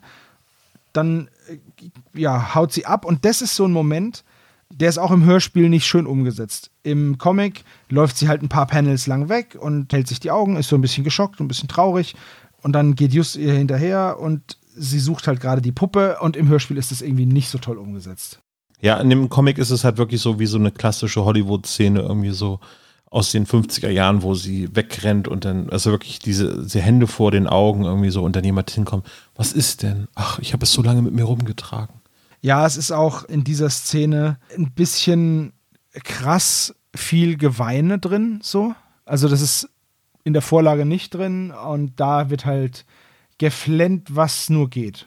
Na gut, du hast nur die Stimme als äh, Übertragung von Emotionen, ne? also als Medium und von daher finde ich das schon okay. Ja, aber das war, war fandst du den, den Weinkrampf, den sie da kriegt, nicht ein bisschen drüber? Sie ist eine Hollywood-Diva, also zu einer erfolglose, aber das passt schon, oder? Also diese auf, also Hollywood-Divas, quasi die in B-Movies mitstellen, stelle ich mir alle auf 110% vor. Also ich fand es ein bisschen drüber, aber ist okay. Nächste Szene. Also der Tipp von Melanie Shepard ist, dass es jetzt dieses Ferienhaus gab. Genau, das Gibt. Strandhaus. Genau, und äh, da wollen sie jetzt hin. Genau, und auf dem Weg dorthin fällt eine Szene raus im Hörspiel, die im Comic drin ist, denn sie tanken nochmal und werden weiterhin verfolgt. Die fällt im Hörspiel raus, die ist aber auch nicht wichtig, meiner Meinung nach. Ja, du kannst halt den schwarzen Van nicht immer beschreiben, weil dann hören die Leute das und, ne? Ja. Aber die Tankstelle, der Tankwart in dem äh, Graphic Novel ist eine Anspielung auf den Tankwart bei Texas Chainsaw Massacre. Bin ich mir ziemlich sicher. Wieder eine Anspielung, zu der Tom und ich wahrscheinlich nichts sagen können. Tom? Ja, ja, es ist, ich merke das schon, dass es bei euch alles so verreckt an Anspielungen so. ja so, tut mir, tut mir furchtbar leid. Aber Freitag der 13. und Halloween habt ihr schon mal gehört als Horrorfilme, ne? oder? Ich habe auch Texas Chainsaw Massacre mit Leatherface schon mal gehört, ich habe ihn noch nicht gesehen. Den habe ich mal irgendwann in grauer Vorzeit gesehen, als ich, als es cool war, hey, wir gucken mal voll den blutigen Film, dann dachte ich mir, "Uah." und dann war's rum. Hast du da nach der blutige Fahrt Gottes geguckt? Ja, der ist aber auch geil. Und dann Gott des Gemetzels und dann warst du enttäuscht. Nee, äh, den habe ich tatsächlich noch nicht gesehen. Sehr guter Film, ja. Ja, Verdammt guter Film, nur sehr wenig Gemetzel. Ja. ja, das habe ich auch mitbekommen. So, wo auch wenig gemetzelt wird, ist in den drei Fragezeichen. Ja, wobei es dann leicht Kinder des Zorns im Maisfeld natürlich auch noch Kommt gleich. Jetzt brechen sie erstmal ins Strandhaus ein. Ja. Ähm, mit den Dietrichen. schöne Szene hier, sowohl im Hörspiel als auch im Comic, wo sie vor der Tür stehen und keiner hat eine Taschenlampe dabei. Einfach sehr schön, sehr schön geschrieben und gezeichnet. Hat mir sehr gut gefallen. Warum soll ich denn dafür verantwortlich sein, dass etwas Ja. fehlt? Ne? Und Ja, dann am Ende richtig. so, okay, okay, okay. Was ich halt auch cool finde, ist, dass in diesen Panels haben die drei Fragezeichen sind einfach nur Schatten. Man kann aber trotzdem genau erkennen, wie sie gucken. Und ähm, obwohl die Gesichter schwarz sind, ist einfach sehr gut gemacht. Technisch halt super umgesetzt. So, okay. Dann brechen sie ein in dieses Strandhaus und finden dort das vierte Monster. Justus bricht direkt den Arm ab und findet einen Filmstreifen darin. Was man sagen muss, ist, dass im Comic mehr Einzelaktionen sind, während im Hörspiel das so gemeinsame Sachen sind. Also Justus bricht den Arm ab, aber Bob findet die Filmrolle. So. Man muss dazu sagen, die Graphic Novel kommt an vielen Stellen ohne Text aus. Richtig. Also hat einfach nur Bilder die, Genau. und Mimik und Gestik und die fehlt natürlich im Hörspiel. Wäre sonst sehr lustig. Ja. Einfach so zwei Minuten Stille, nur so poltern. Ja, richtig. Oder so, hm? Hä? Anwesenheitsgeräusche. Ja. Und jetzt wird der Film abgespielt. Und in diesem Film erkennen wir, wie eins der Monster mit dem Stein in der Rechten vor den Protagonisten wegläuft, um einen Sarkophag herum und zauberhafterweise hat er dann den Stein in der linken Hand. Ist euch das im Comic aufgefallen? Mir ist es im Comic sofort aufgefallen. Ja, mir auch. Aber mir fällt so Zeug, wenn Leute was falsch halten, auch mega oft auf. Mir war halt, also mir war halt irgendwie klar, dass das die Begründung sein wird. Und dann habe ich im Comic genau hingeguckt und so, ja, es ist die Begründung. Bei Elementary gibt es einen Haufen so Anschlussfehler. Und die fallen mir jedes Mal auf. Absichtliche Anschlussfehler. Nee. Äh, In einer Szene stehen sie in der Küche und Sherlock benutzt eine Flasche mit Milch und tut halt ein bisschen Milch in seine Spiegeleier oder in seine, äh, in seine Rühreier. Dann steht auf einmal die Flasche neben Lucy Lou und sie macht damit irgendwas, schüttet die in so eine, in so eine Schüssel.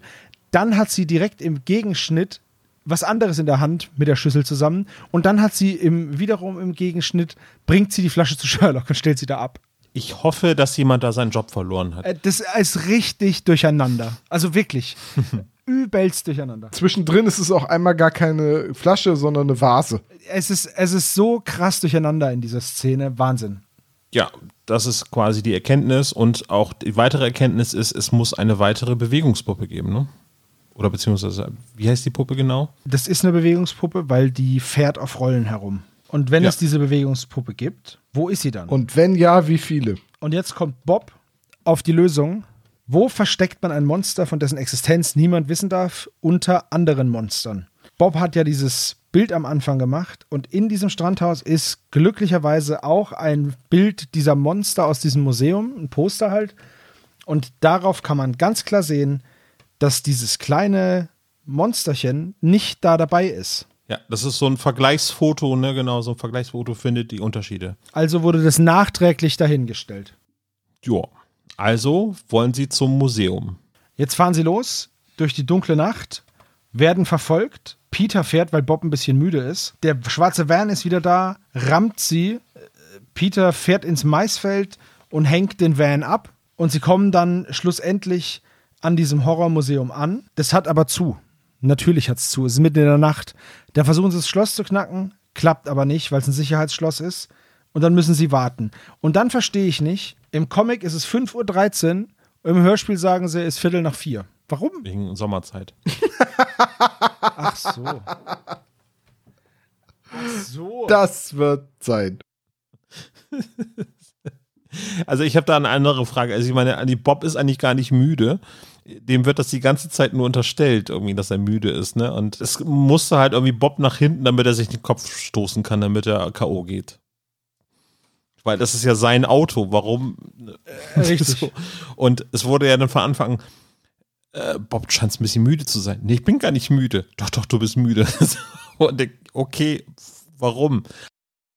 Aber ist das nicht auch so ein, so ein Running Gag, dass Justus immer Shotgun hat? Könnte sein. Ich dachte, das wäre so. Also auf jeden Fall, Bob ist zwischendurch K.O. gegangen und er fragt, sind wir vorhin durch ein Maisfeld gefahren? Das fand ich einer der lustigsten Szenen im ganzen Hörspiel übrigens. Warum? Ne, weil, weil das halt so sarkastisch rüberkam. Sind wir gerade durch ein Maisfeld gefahren? Ja. Ach so, ich dachte schon. Ach so, deswegen. Ich dachte, ich dachte, das Maisfeld ist jetzt wieder eine Anspielung auf Science oder so. Und Ich, verstehe das würd- nicht. Nein, aber ähm, mit einem, es ist eine gelbe Ente gewesen bei James Bond, äh, bei Octopussy müsste das gewesen sein, wo, oder ist es auf jeden Fall eine, eine Ente, äh, wo er durchs Maisfeld ballert, James Bond. Aber ich glaube, es ist nur Zufall. Oder vielleicht überinterpretiert von mir, das könnte auch sein. Ich glaube eher das. Also schlussendlich pennen sie dann in diesem, in diesem Käfer. Oh, stell dir mal vor, zu dritt in einem Käfer. Hardcore. Es ist richtig hardcore, da drin zu übernachten. Schöner Dialog übrigens. Zu früh, zu hell, beides. Finde ich cool. vier Stunden gepennt, aber dann lösen sie im Prinzip den Fall so halb, weil sie finden in dem Monster mit, äh, ja, Justus ist irgendwie tollpatschig, zweimal hintereinander, weil irgendwie er zerstört jeweils äh, die Figur, die er anfasst. Und da reißt er den Arm ab und schon findet er auch da den Smaragd. Und äh, ja, eigentlich ist der Fall dann gelöst, ne? weil sie haben ja im Prinzip den MacGuffin gefunden an der Stelle und rennen dann raus. Und wer steht da? Tata. Inspektor Cotter steht dort. Dann kommen die fadenscheinigsten Begründungen, warum er da ist und warum die Eltern nicht angerufen haben, weil sie sich Sorgen gemacht haben. Das ist sowieso eine Frage, warum die Eltern sich keine Sorgen gemacht haben, warum die einfach partout nicht angerufen haben. Äh, in dem Fall war es jetzt ganz nützlich als Trope für dem falschen Inspektor Cotter, denen zu sagen, dass er ja bitte den Stein sicherstellen sollte und dass sie sich ja dann bei den Eltern melden sollten. Ja, die geben das und äh, ja, dann werden so die ersten Fragen aufgeworfen, warum die Eltern nicht auf dem Handy angerufen haben. Äh, aber dann beschließen sie, nach Hause zu fahren, aber erst einmal overruled Justus die beiden und zu sagen, ja, dann können wir auch mal eben James Cushing Bescheid sagen, dass wir den Fall gelöst haben. So, sie wollen einfach nur noch Bescheid geben, dass sie das Ding gelöst haben und fahren dann zu Cushing. Und der ist dann etwas reserviert und sehr darum bemüht, sie wieder loszuwerden und aus dem Haus zu kriegen. Und äh, ja, sie gehen dann auch und beim Rausgehen entdecken sie Spuren auf dem, auf dem, ja, keine Ahnung, auf der Zufahrt halt, die hinters Haus führen, Autospuren. Und dieser Sache wollen sie nachgehen. Sie vermuten, dass Cushing in Gefahr ist, denn hinterm Haus steht der schwarze Van. So, dann teilen sie sich auf. Peter und Bob rennen zurück ums Haus um Cushing zu warnen und Justus möchte sich den Van anschauen und die Polizei verständigen. Dann überrumpeln sie im Prinzip ihn, um reinzukommen ins Haus. Ich meine, ist es für ihn auch eine absolute Zeitdrucksituation, weil eben gerade war er noch der verkleidete Inspektor Cotter und jetzt muss er schon wieder äh, Cushing sein. Das heißt, er muss sich unheimlich schnell irgendwie die falsche Maske aufgesetzt haben und ähm, Die Klamotten haben alle so eine geheime Naht mit Klettverschluss. ah, so wie deine immer, ne? Ja. Dein Bühnen Für die nächste Bühnenshow. Das wissen die meisten Spezies ja nicht. Du hast eigentlich immer zwei Dresses dabei. Ne?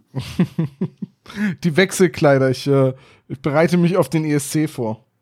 Ja, äh, also, und dann fasste er relativ schnell den Plan, dass er doch die anderen beiden, also Justus nicht, sondern Peter und Bob mit in den Keller sperren möchte. So, mit der Begründung irgendwie so, ja, er zieht die Handbremse an und er kommt da schon alleine hin und dann fangen die an so, wie kommt der denn eigentlich, wenn er nicht laufen kann, in Genau. den Keller und so. Naja, aber äh, er schafft es trotzdem, sie da irgendwie hinzugeleiten. Justus wäre das wahrscheinlich nicht passiert, wobei Justus in dem Fall wahrscheinlich schon alles durchschaut hatte. Ja gut, er hat ja den Van geöffnet und in dem Van, das ist ein richtig schöner Serienmörder-Van mit verschiedenen Masken und äh, Tötungsutensilien. Die abgezogene Haut von Inspektor Cotter. Richtig, ja, und Baseballschläger und so Zeug. Er hat den Inspektor auf links gedreht. Wo wir wieder bei Schweigen der Lämmer sind. ne? Gut. Ja, also ähm, die stellen dann fest, dass der echte Cushing dort im Keller gefangen ist oder gefangen wurde und dass es sich offensichtlich um eine falsche Person handelt. Und in dem Moment klingelt es an der Tür äh, und Justus äh, steht als Inspektor Cotter vor der Tür und stellt Kind zur ja, Rede. Hier ist es jetzt ein bisschen, im Comic ist es noch ein bisschen anders. Da enttarnt sich der Kind, ja, keine Ahnung, in diesem Panic Room halt und sperrt die dann da ein. Und beim Rauslaufen wird er von Inspektor Cotter verhaftet und er übergibt ihm halt diesen Stein und dann kommt die Verstärkung und dann geht Inspektor Cotter in den Keller und dort wird dann alles aufgelöst und dann enttarnt sich erst Justus und im Hörspiel enttarnt er sich halt, sobald er den Den Mund aufmacht. Erstens das, aber halt auch sobald er dann den Cushing-Kind verhaftet hat. Und Katzenhaare äh, Genau, geschnüffelt. genau. Hat. So, es macht keinen großen Unterschied. So, die drei werden gerettet. Cushing checkt gar nichts, der ist geistig verwirrt. Und dann haben wir die Schlussszene, die ist auch wieder recht ähnlich, kleine Abweichungen, aber im Endeffekt wird erklärt, wie was passiert ist. Und zwar haben Kind und Cushing zusammengearbeitet und gemeinsam diesen Stein gestohlen. Cushing hatte den Plan und Kind hatte diese technischen Fähigkeiten, um diese fünfte Puppe zu bauen. Und dann haben sie sich eben gestritten. Der eine wollte fliehen, also der Kent wollte fliehen und diesen Stein sofort verhökern. Und der Cushing hat gesagt: Ey, jetzt chill mal deine Nuggets, mach mal langsam, da muss erstmal Gras über die Sache wachsen.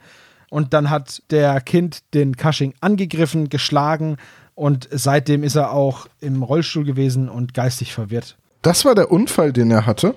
Jetzt war halt nur das Problem, Cushing wusste halt, wo der Smaragd ist, Kind aber nicht. Und seitdem hat er ihn eben gesucht und hat ihn nie gefunden. Und das ist dann die Lösung des Falls. Und dann endet die Folge im Hörspiel und im Comic hat dann Cotter noch ein kleines Paket für die drei Fragezeichen, denn sie bekommen die Cranky-Masken geschickt und setzen sie dann auf und ganz am Ende sind sie dann die Crankies. Wer kennt sie nicht, die Crankies, ja. Genau. Und rum. Dann kommen wir mal zum Fazit. Ähm, wer möchte denn zuerst von euch? Tom möchte zuerst bestimmt. Ja, kann ich gerne machen. Also, ich habe das eingangs schon gesagt. Für mich ist das ein bisschen die Comedy-Folge, die Relief-Folge. Die, darf man, glaube ich, nicht zu ernst nehmen. Das Comic kann man schon sehr ernst nehmen. Das ist eine ganz gute Geschichte. Klar, ne, das ist die drei Fragezeichen. Das ist jetzt keine, das ist nicht Rocky Beach. Das ist keine Krimi-Geschichte so, ne? Es ist halt ein, ein Comic für Jugendliche oder für, für Frühteens so. Aber das ist in Ordnung. Das, das stört mich überhaupt nicht. Die Hörspielumsetzung ist halt, ich habe ich auch schon gesagt, an vielen Stellen einfach ein bisschen drüber. So alle Regler auf 11 gedreht. Und auch das ist voll okay. Mich hat die Folge deswegen ganz gut unterhalten. Ja, Robert Miesler, der Angst vor seiner Frau hat und Pudel schnitzt und Inspektor Cotter, der erkältet ist, dann dieser überkandidelte äh, Maskenbildner und die, die, die Crankies und, und so, das ist halt alles so, so drüber, so augenzwinkert. Das, ist für mich schon wirklich eine, äh, ja, eine Parodie ist zu hart, ähm, eine Persiflage auch.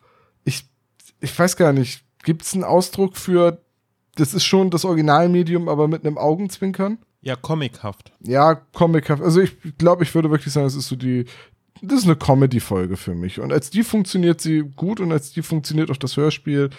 Aber damit muss ich auch sagen, es ist für mich halt keine vollwertige Drei-Fragezeichen-Folge so richtig. Wisst ihr, was ich meine? Es ist halt ein Special. Durch und durch. Und Sebo, was sagst du? Also, ich finde die Folge eigentlich ziemlich cool mit dieser Verkleiderei. Das, das finde ich cool. Ich finde aber, dass es im Comic tatsächlich besser funktioniert als im Hörspiel.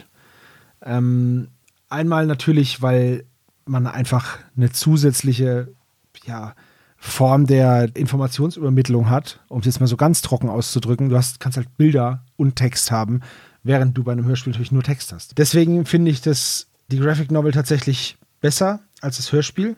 Ich finde auch das Hörspiel einen Tacken zu lang. Mit eineinhalb Stunden, das, das ist schon eine gewisse Zeit, wo es sich dann ein bisschen zieht, was im Comic nicht ist, weil du halt Bilder hast. Alles in allem finde ich den Fall aber ganz cool. Wie gesagt, wenn ich es mir aussuchen darf, wie ich diesen Fall konsumiere, dann als Comic oder Graphic Novel.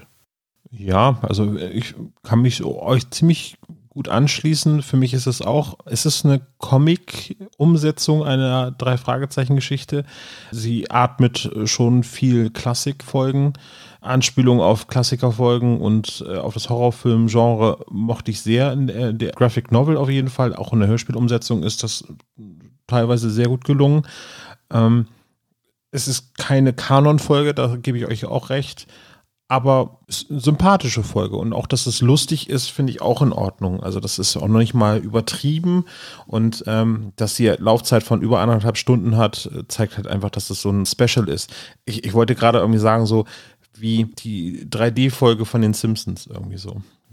Oh. Gehört irgendwie dazu, ja, aber uh, uh. Äh, dann auch wieder nicht. Ne? So. Ja. Ist das nicht eine Halloween-Folge? Ja, das ist die, wo Homer in dieses Loch fällt und dann in unserer Zeit ankommt mit dem uh, erotisches Gebäck. Den Franco Taeda. Ja. Genau. Wisst ihr, was ich meine? Irgendwie so, ein anderes Gleichnis fällt mir jetzt nicht ein. So, aber stimmt, äh, alles auf 110 Prozent gestellt oder auf 11 gedreht, so wie ihr auch mal sagen wollt. Aber im Prinzip finde ich den Fall eigentlich ganz, ganz spannend irgendwie so. Hat wieder viel mit Hollywood zu tun. Also es hat wirklich so, könnte in der Riege von äh, der seltsame Wecker oder Gespensterschloss und so weiter, könnte das alles ganz gut spielen. So. Hießen dann die drei Fragezeichen Halloween-Folgen Junkyard of Horror? ja, höchstwahrscheinlich, ja.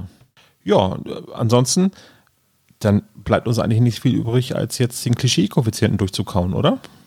Yep. Heidewitzka. Überraschung. Die drei Fragezeichen brechen ein oder versuchen es auch teilweise und das gibt 15 Punkte. Außerdem benutzen sie ein Schulprojekt als Ausrede hier eine Schülerzeitung. 15 Punkte. Ihre Fahrzeuge nehmen Schaden, das gibt 15 Punkte. Sie lehnen eine Belohnung ab, beziehungsweise erklären Sie äh, Herrn Kind, äh, Herrn Kind, dass Sie kein Honorar nehmen und deswegen auch äh, das kostenlos anbieten. 15 Punkte gibt es. Außerdem klären Sie die letzten Fragen auf einer Veranda, naja, Büro von Kotter. 20 Punkte. Ja, Sie haben Ferien, beziehungsweise keine Schule. Das gibt 25 Punkte. Und Sie werden eingesperrt für 15 Punkte. Außerdem wird Justus Zeit beim Film erwähnt für 10 Punkte. Peter versteht etwas nicht, das gibt 15 Punkte. Und er ist genervt und ängstlich und alles zugleich für 20 Punkte. Richtig. Außerdem hat er Angst vor dem Übernatürlichen, also vor diesem kleinen Monster da, zumindest am Anfang 15 Punkte. Und er wird nass, das gibt nochmal 10 Punkte. Und die Dietriche werden benutzt. Marlene und Co. für 20 Punkte. oh Gott. Ähm, Bob, ich wünschte, ich würde niedergeschlagen. Äh, Bob wird niedergeschlagen für 20 Punkte. Ich bin schon niedergeschlagen. und Bob recherchiert dafür alles in Windeseile. Das gibt 20 Punkte. Wow, einfach nur wow. Wenn man einmal einen Witz macht, ne? So für 20 Punkte äh, äh, kommt Kotter und rettet den Tag. Also, nächster Punkt bitte. Er sagt aber den drei Fragezeichen auch, dass sie sich raushalten sollen. 15 Punkte. Hollywood bzw. die Filmindustrie spielt eine tragende Rolle. Das gibt 15 Punkte. Ein alter Fall wird erwähnt, nämlich die schwarze Katze unter anderem für 10 Punkte. Außerdem bewohnt der Auftraggeber eine Villa für 15 Punkte. Na, eigentlich ja nicht. Der Auftraggeber bewohnt eigentlich einen Wohnwagen. Ja, richtig. Aber dann hat Kotter ja auch nicht irgendwie gesagt, dass sie sich raushalten sollen. In die Zentrale wird eingebrochen. Das gibt nochmal 15 Punkte. Schalte den Verstärker ein für 25 Punkte. Außerdem gibt es eine Autoverfolgungsjagd, nochmal 25 Punkte. Und es geht um merkwürdige Monster aus Filmen und es gibt 15 Punkte. Und es geht um einen Schatz, äh, nämlich den Smaragd für 20 Punkte. Der Auftraggeber ist der Bösewicht, 15 Punkte. Dann kauft Titus tonnenweise Vasen, Schrott, das gibt 15 Punkte. Sind sie eigentlich erst nach dem Ausladen Schrott oder waren sie das vorher auch schon? Vorher waren sie China-Schrott und dann waren sie einfach nur noch Schrott-Schrott. Bei AliExpress bestellt. Die drei Fragezeichen müssen helfen beim Ausladen für 15 Punkte. Außerdem wird die Visitenkarte vorgelesen, ein Punkt. und am Ende wird debil gelacht. Boah, und damit kommen wir auf einen ganz krassen Klischee-Koeffizienten von 496 Punkten mit insgesamt 30 Klischees. Mann, oh Mann. Und das ohne unsere Cheaterei mit spezial gelagertem irgendwas. Das ist schon krass. Das ist schon, ja, das hat, das ist schon ein, ein besonderes Maß an, an, an Klischees. Oder wie man bei dem Comic dann sagen könnte, Vorlagentreue. Oh, mm. Oh. Anderes äh, fancy Wort für Klischee, Vorlagentreue. wäre mir fast meine gestopfte Pfeife aus der Hand gefallen, gerade als Tom das erwähnt hat. Darf ich euch noch ein Amüsgöl reichen? Sehr gerne. Färmter Göll. Aber Aber, erst nach den Hors d'oeuvres, bitte. Göll weißt du, was heißt, ne? Ja, Mädchen auf Englisch. Nee, das heißt Vieh. Was? Okay, Also Girl. Oh Gott. Oh Mann, ey. Fresse, ey, mein Gehirn. Meint ihr, dass äh, Dr. Knobel auf Horrorfilme steht? Dann bin ich nämlich ganz gut vorbereitet. Er ist auf jeden Fall eine Horrorshow. Ey, wir könnten so ein Lied machen mit Schuss P. Hey, hier kommt Knobel. Vorhang auf für seine Horrorshow. Hey! Ah, schön. Schuss P. Okay, ähm, nicht vergessen, einfach mal auf Spotify uns abonnieren, macht die Glocke an und am, und am Schuss 13. kommt unser neues Album, Jus P. Ganz nah dran heißt das Ding. Ähm, wir, wir freuen uns drauf. Du meinst Just a Little P? Ja. Oh nein, habt ihr das gehört? Habt ihr das gesehen? Das, das kann doch nicht richtig sein. Ein grünes Mikrofon. Das muss doch, das kann doch nur eins bedeuten. Genau, hier kommt Dr. Knick.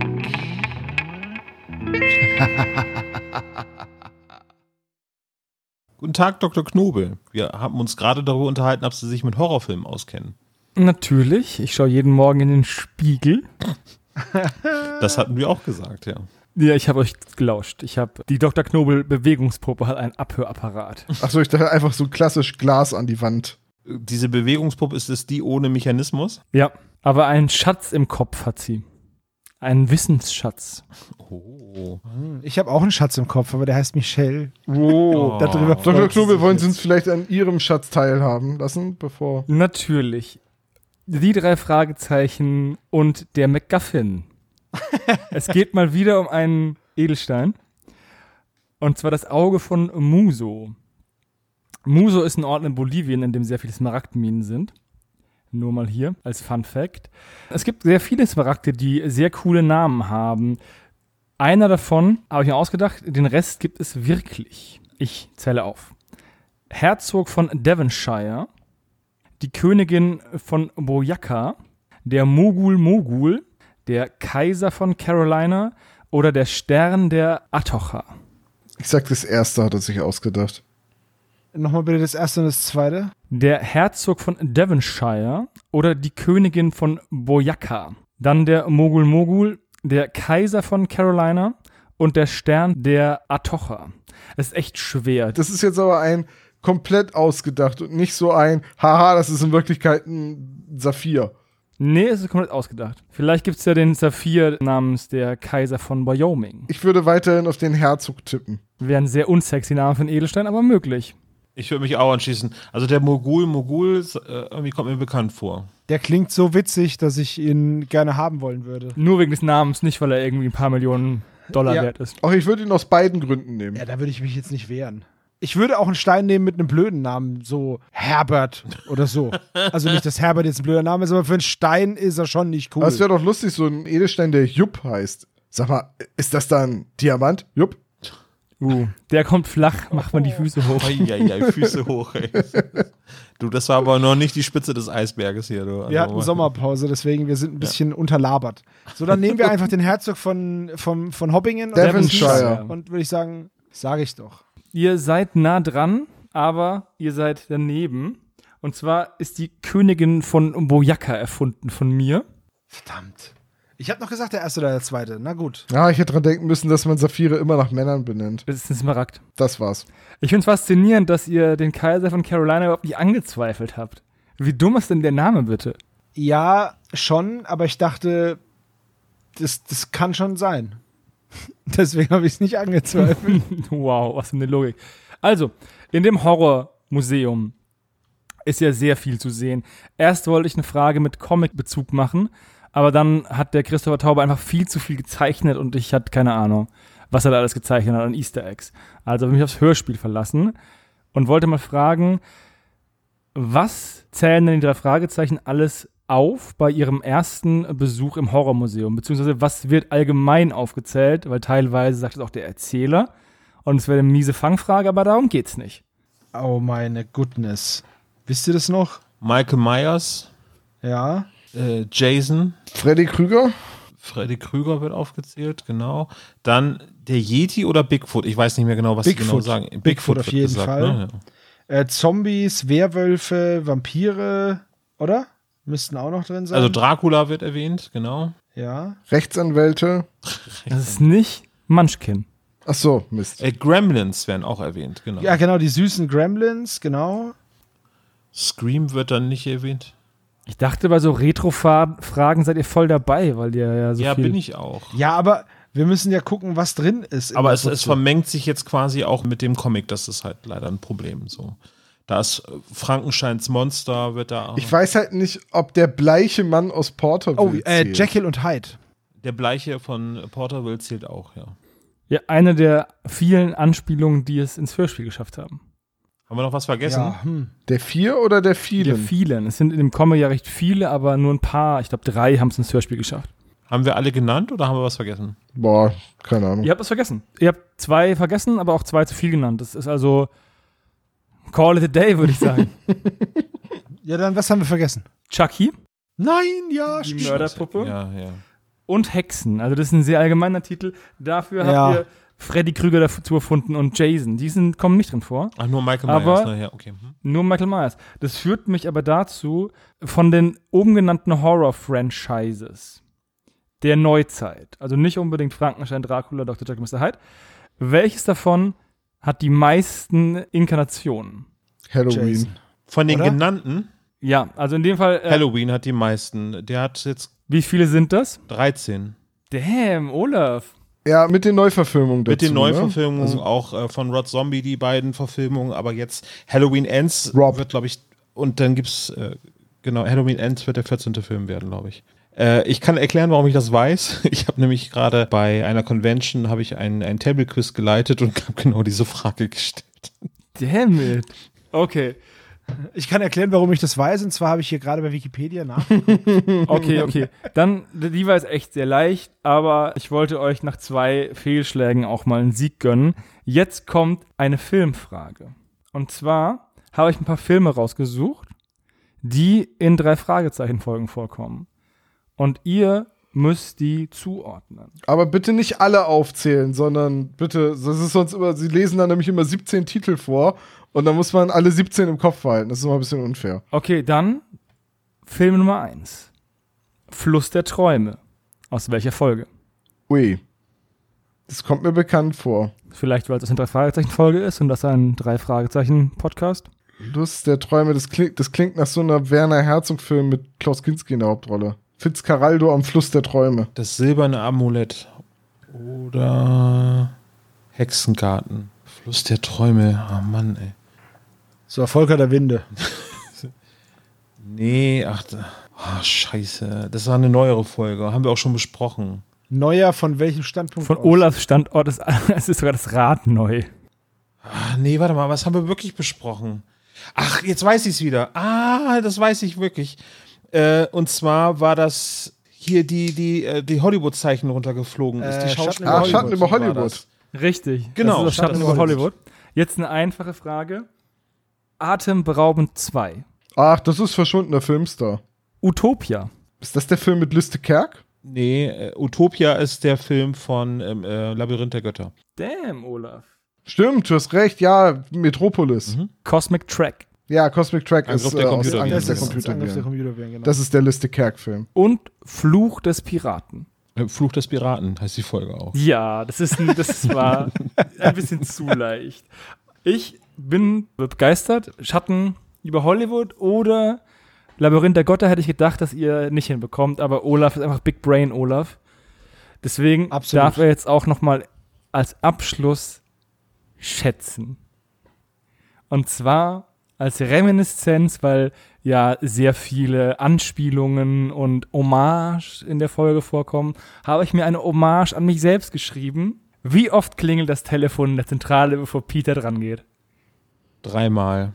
Nein, nein, nein, warte. Es wird dreimal angerufen, aber es klingelt viel häufiger. Ach so, ja, aber Mathilda sagt, dass das Telefon schon dreimal geklingelt hat, deswegen wäre das jetzt die naheliegendste ja, aber Antwort. es klingelt viel häufiger. Ja, ja. Ey, Olaf, das musst du schätzen. Das sind drei In jedem Anrufe. Anruf klingelt es so sieben bis acht Mal, weil danach würde es nerven. Also 21 bis 25, irgendwas dazwischen. Ich sag jetzt 17. Ich hätte auch 17 gesagt, ja. Echt? Das wäre die erste Frage, die ich richtig schätze, glaube ich. Das glaube ich nicht. Du hast bestimmt schon eine Frage richtig geschätzt. Ähm, einigen wir uns auf 17. Tom? Ja, Primzahlen sind immer toll. Es sind 13. Oh. Was übrigens auch eine auch eine Primzahl ist. Primzahl. Primzahl ist, ja. Ähm, es ist sechsmal, fünfmal und dann einmal. Oder irgendwie so. Ich mach mal hier so Also sechsmal, fünfmal und einmal ist aber nur zwölf. siebenmal, sag, ich fünfmal sag mal so, einmal. es ist nicht 17, damit haben wir nicht genau recht. ja. Ich mache hier mal n- einen falschen. Ich, ich krieg's nicht, ich krieg's nicht über mich. Selbst nach einer Ein, Sonderpause. ein, ein obwohl- Dreiviertelstrich. Das wird auch Ein, ein, abgerundet. ein, ein Viersiebtelstrich macht er. Ich habe jetzt mit meinem 3 Achtel Zoll Kugelschreiber einen 4 Fünftel Strich gemacht. Wie viel Tinte habe ich gebraucht, Tom? Zu viel. Aber ich sehe, ihr seid fit aus der Sommerpause zurückgekommen. Und Olaf hat einfach ein unglaubliches Wissen, was Filme angeht und noch ein größeres, was fiktive Filme angeht. Get alive. Adieu. Unglaublich, der Typ. Ich bin irgendwie nicht so richtig glücklich. So, weißt du, so kann man gewinnen und trotzdem verlieren. Toll, oder? ja. Und mit dieser herben Enttäuschung beenden wir diese Folge. Meinst du? Ja, Dann genau. schmeiße ich uns jetzt mal raus. Dann ist es. Geht mal wieder in die frische Luft hier. Abschalten. Genau. Und, und andere Plattitüden aus Filmen und Fernsehen. Ja, dann war das der SSP mit der Folgenbesprechung zu die drei Fragezeichen und der dreieugige Totenkopf. Jungs, das hat Spaß gemacht, glaube ich. Mir ein bisschen auf jeden Fall. Also mir, mir hat es sehr viel Spaß gemacht. Und als nächstes besprechen wir dann den Karpatenhund. Bis zum nächsten Mal. Ciao, ciao. Tschüss.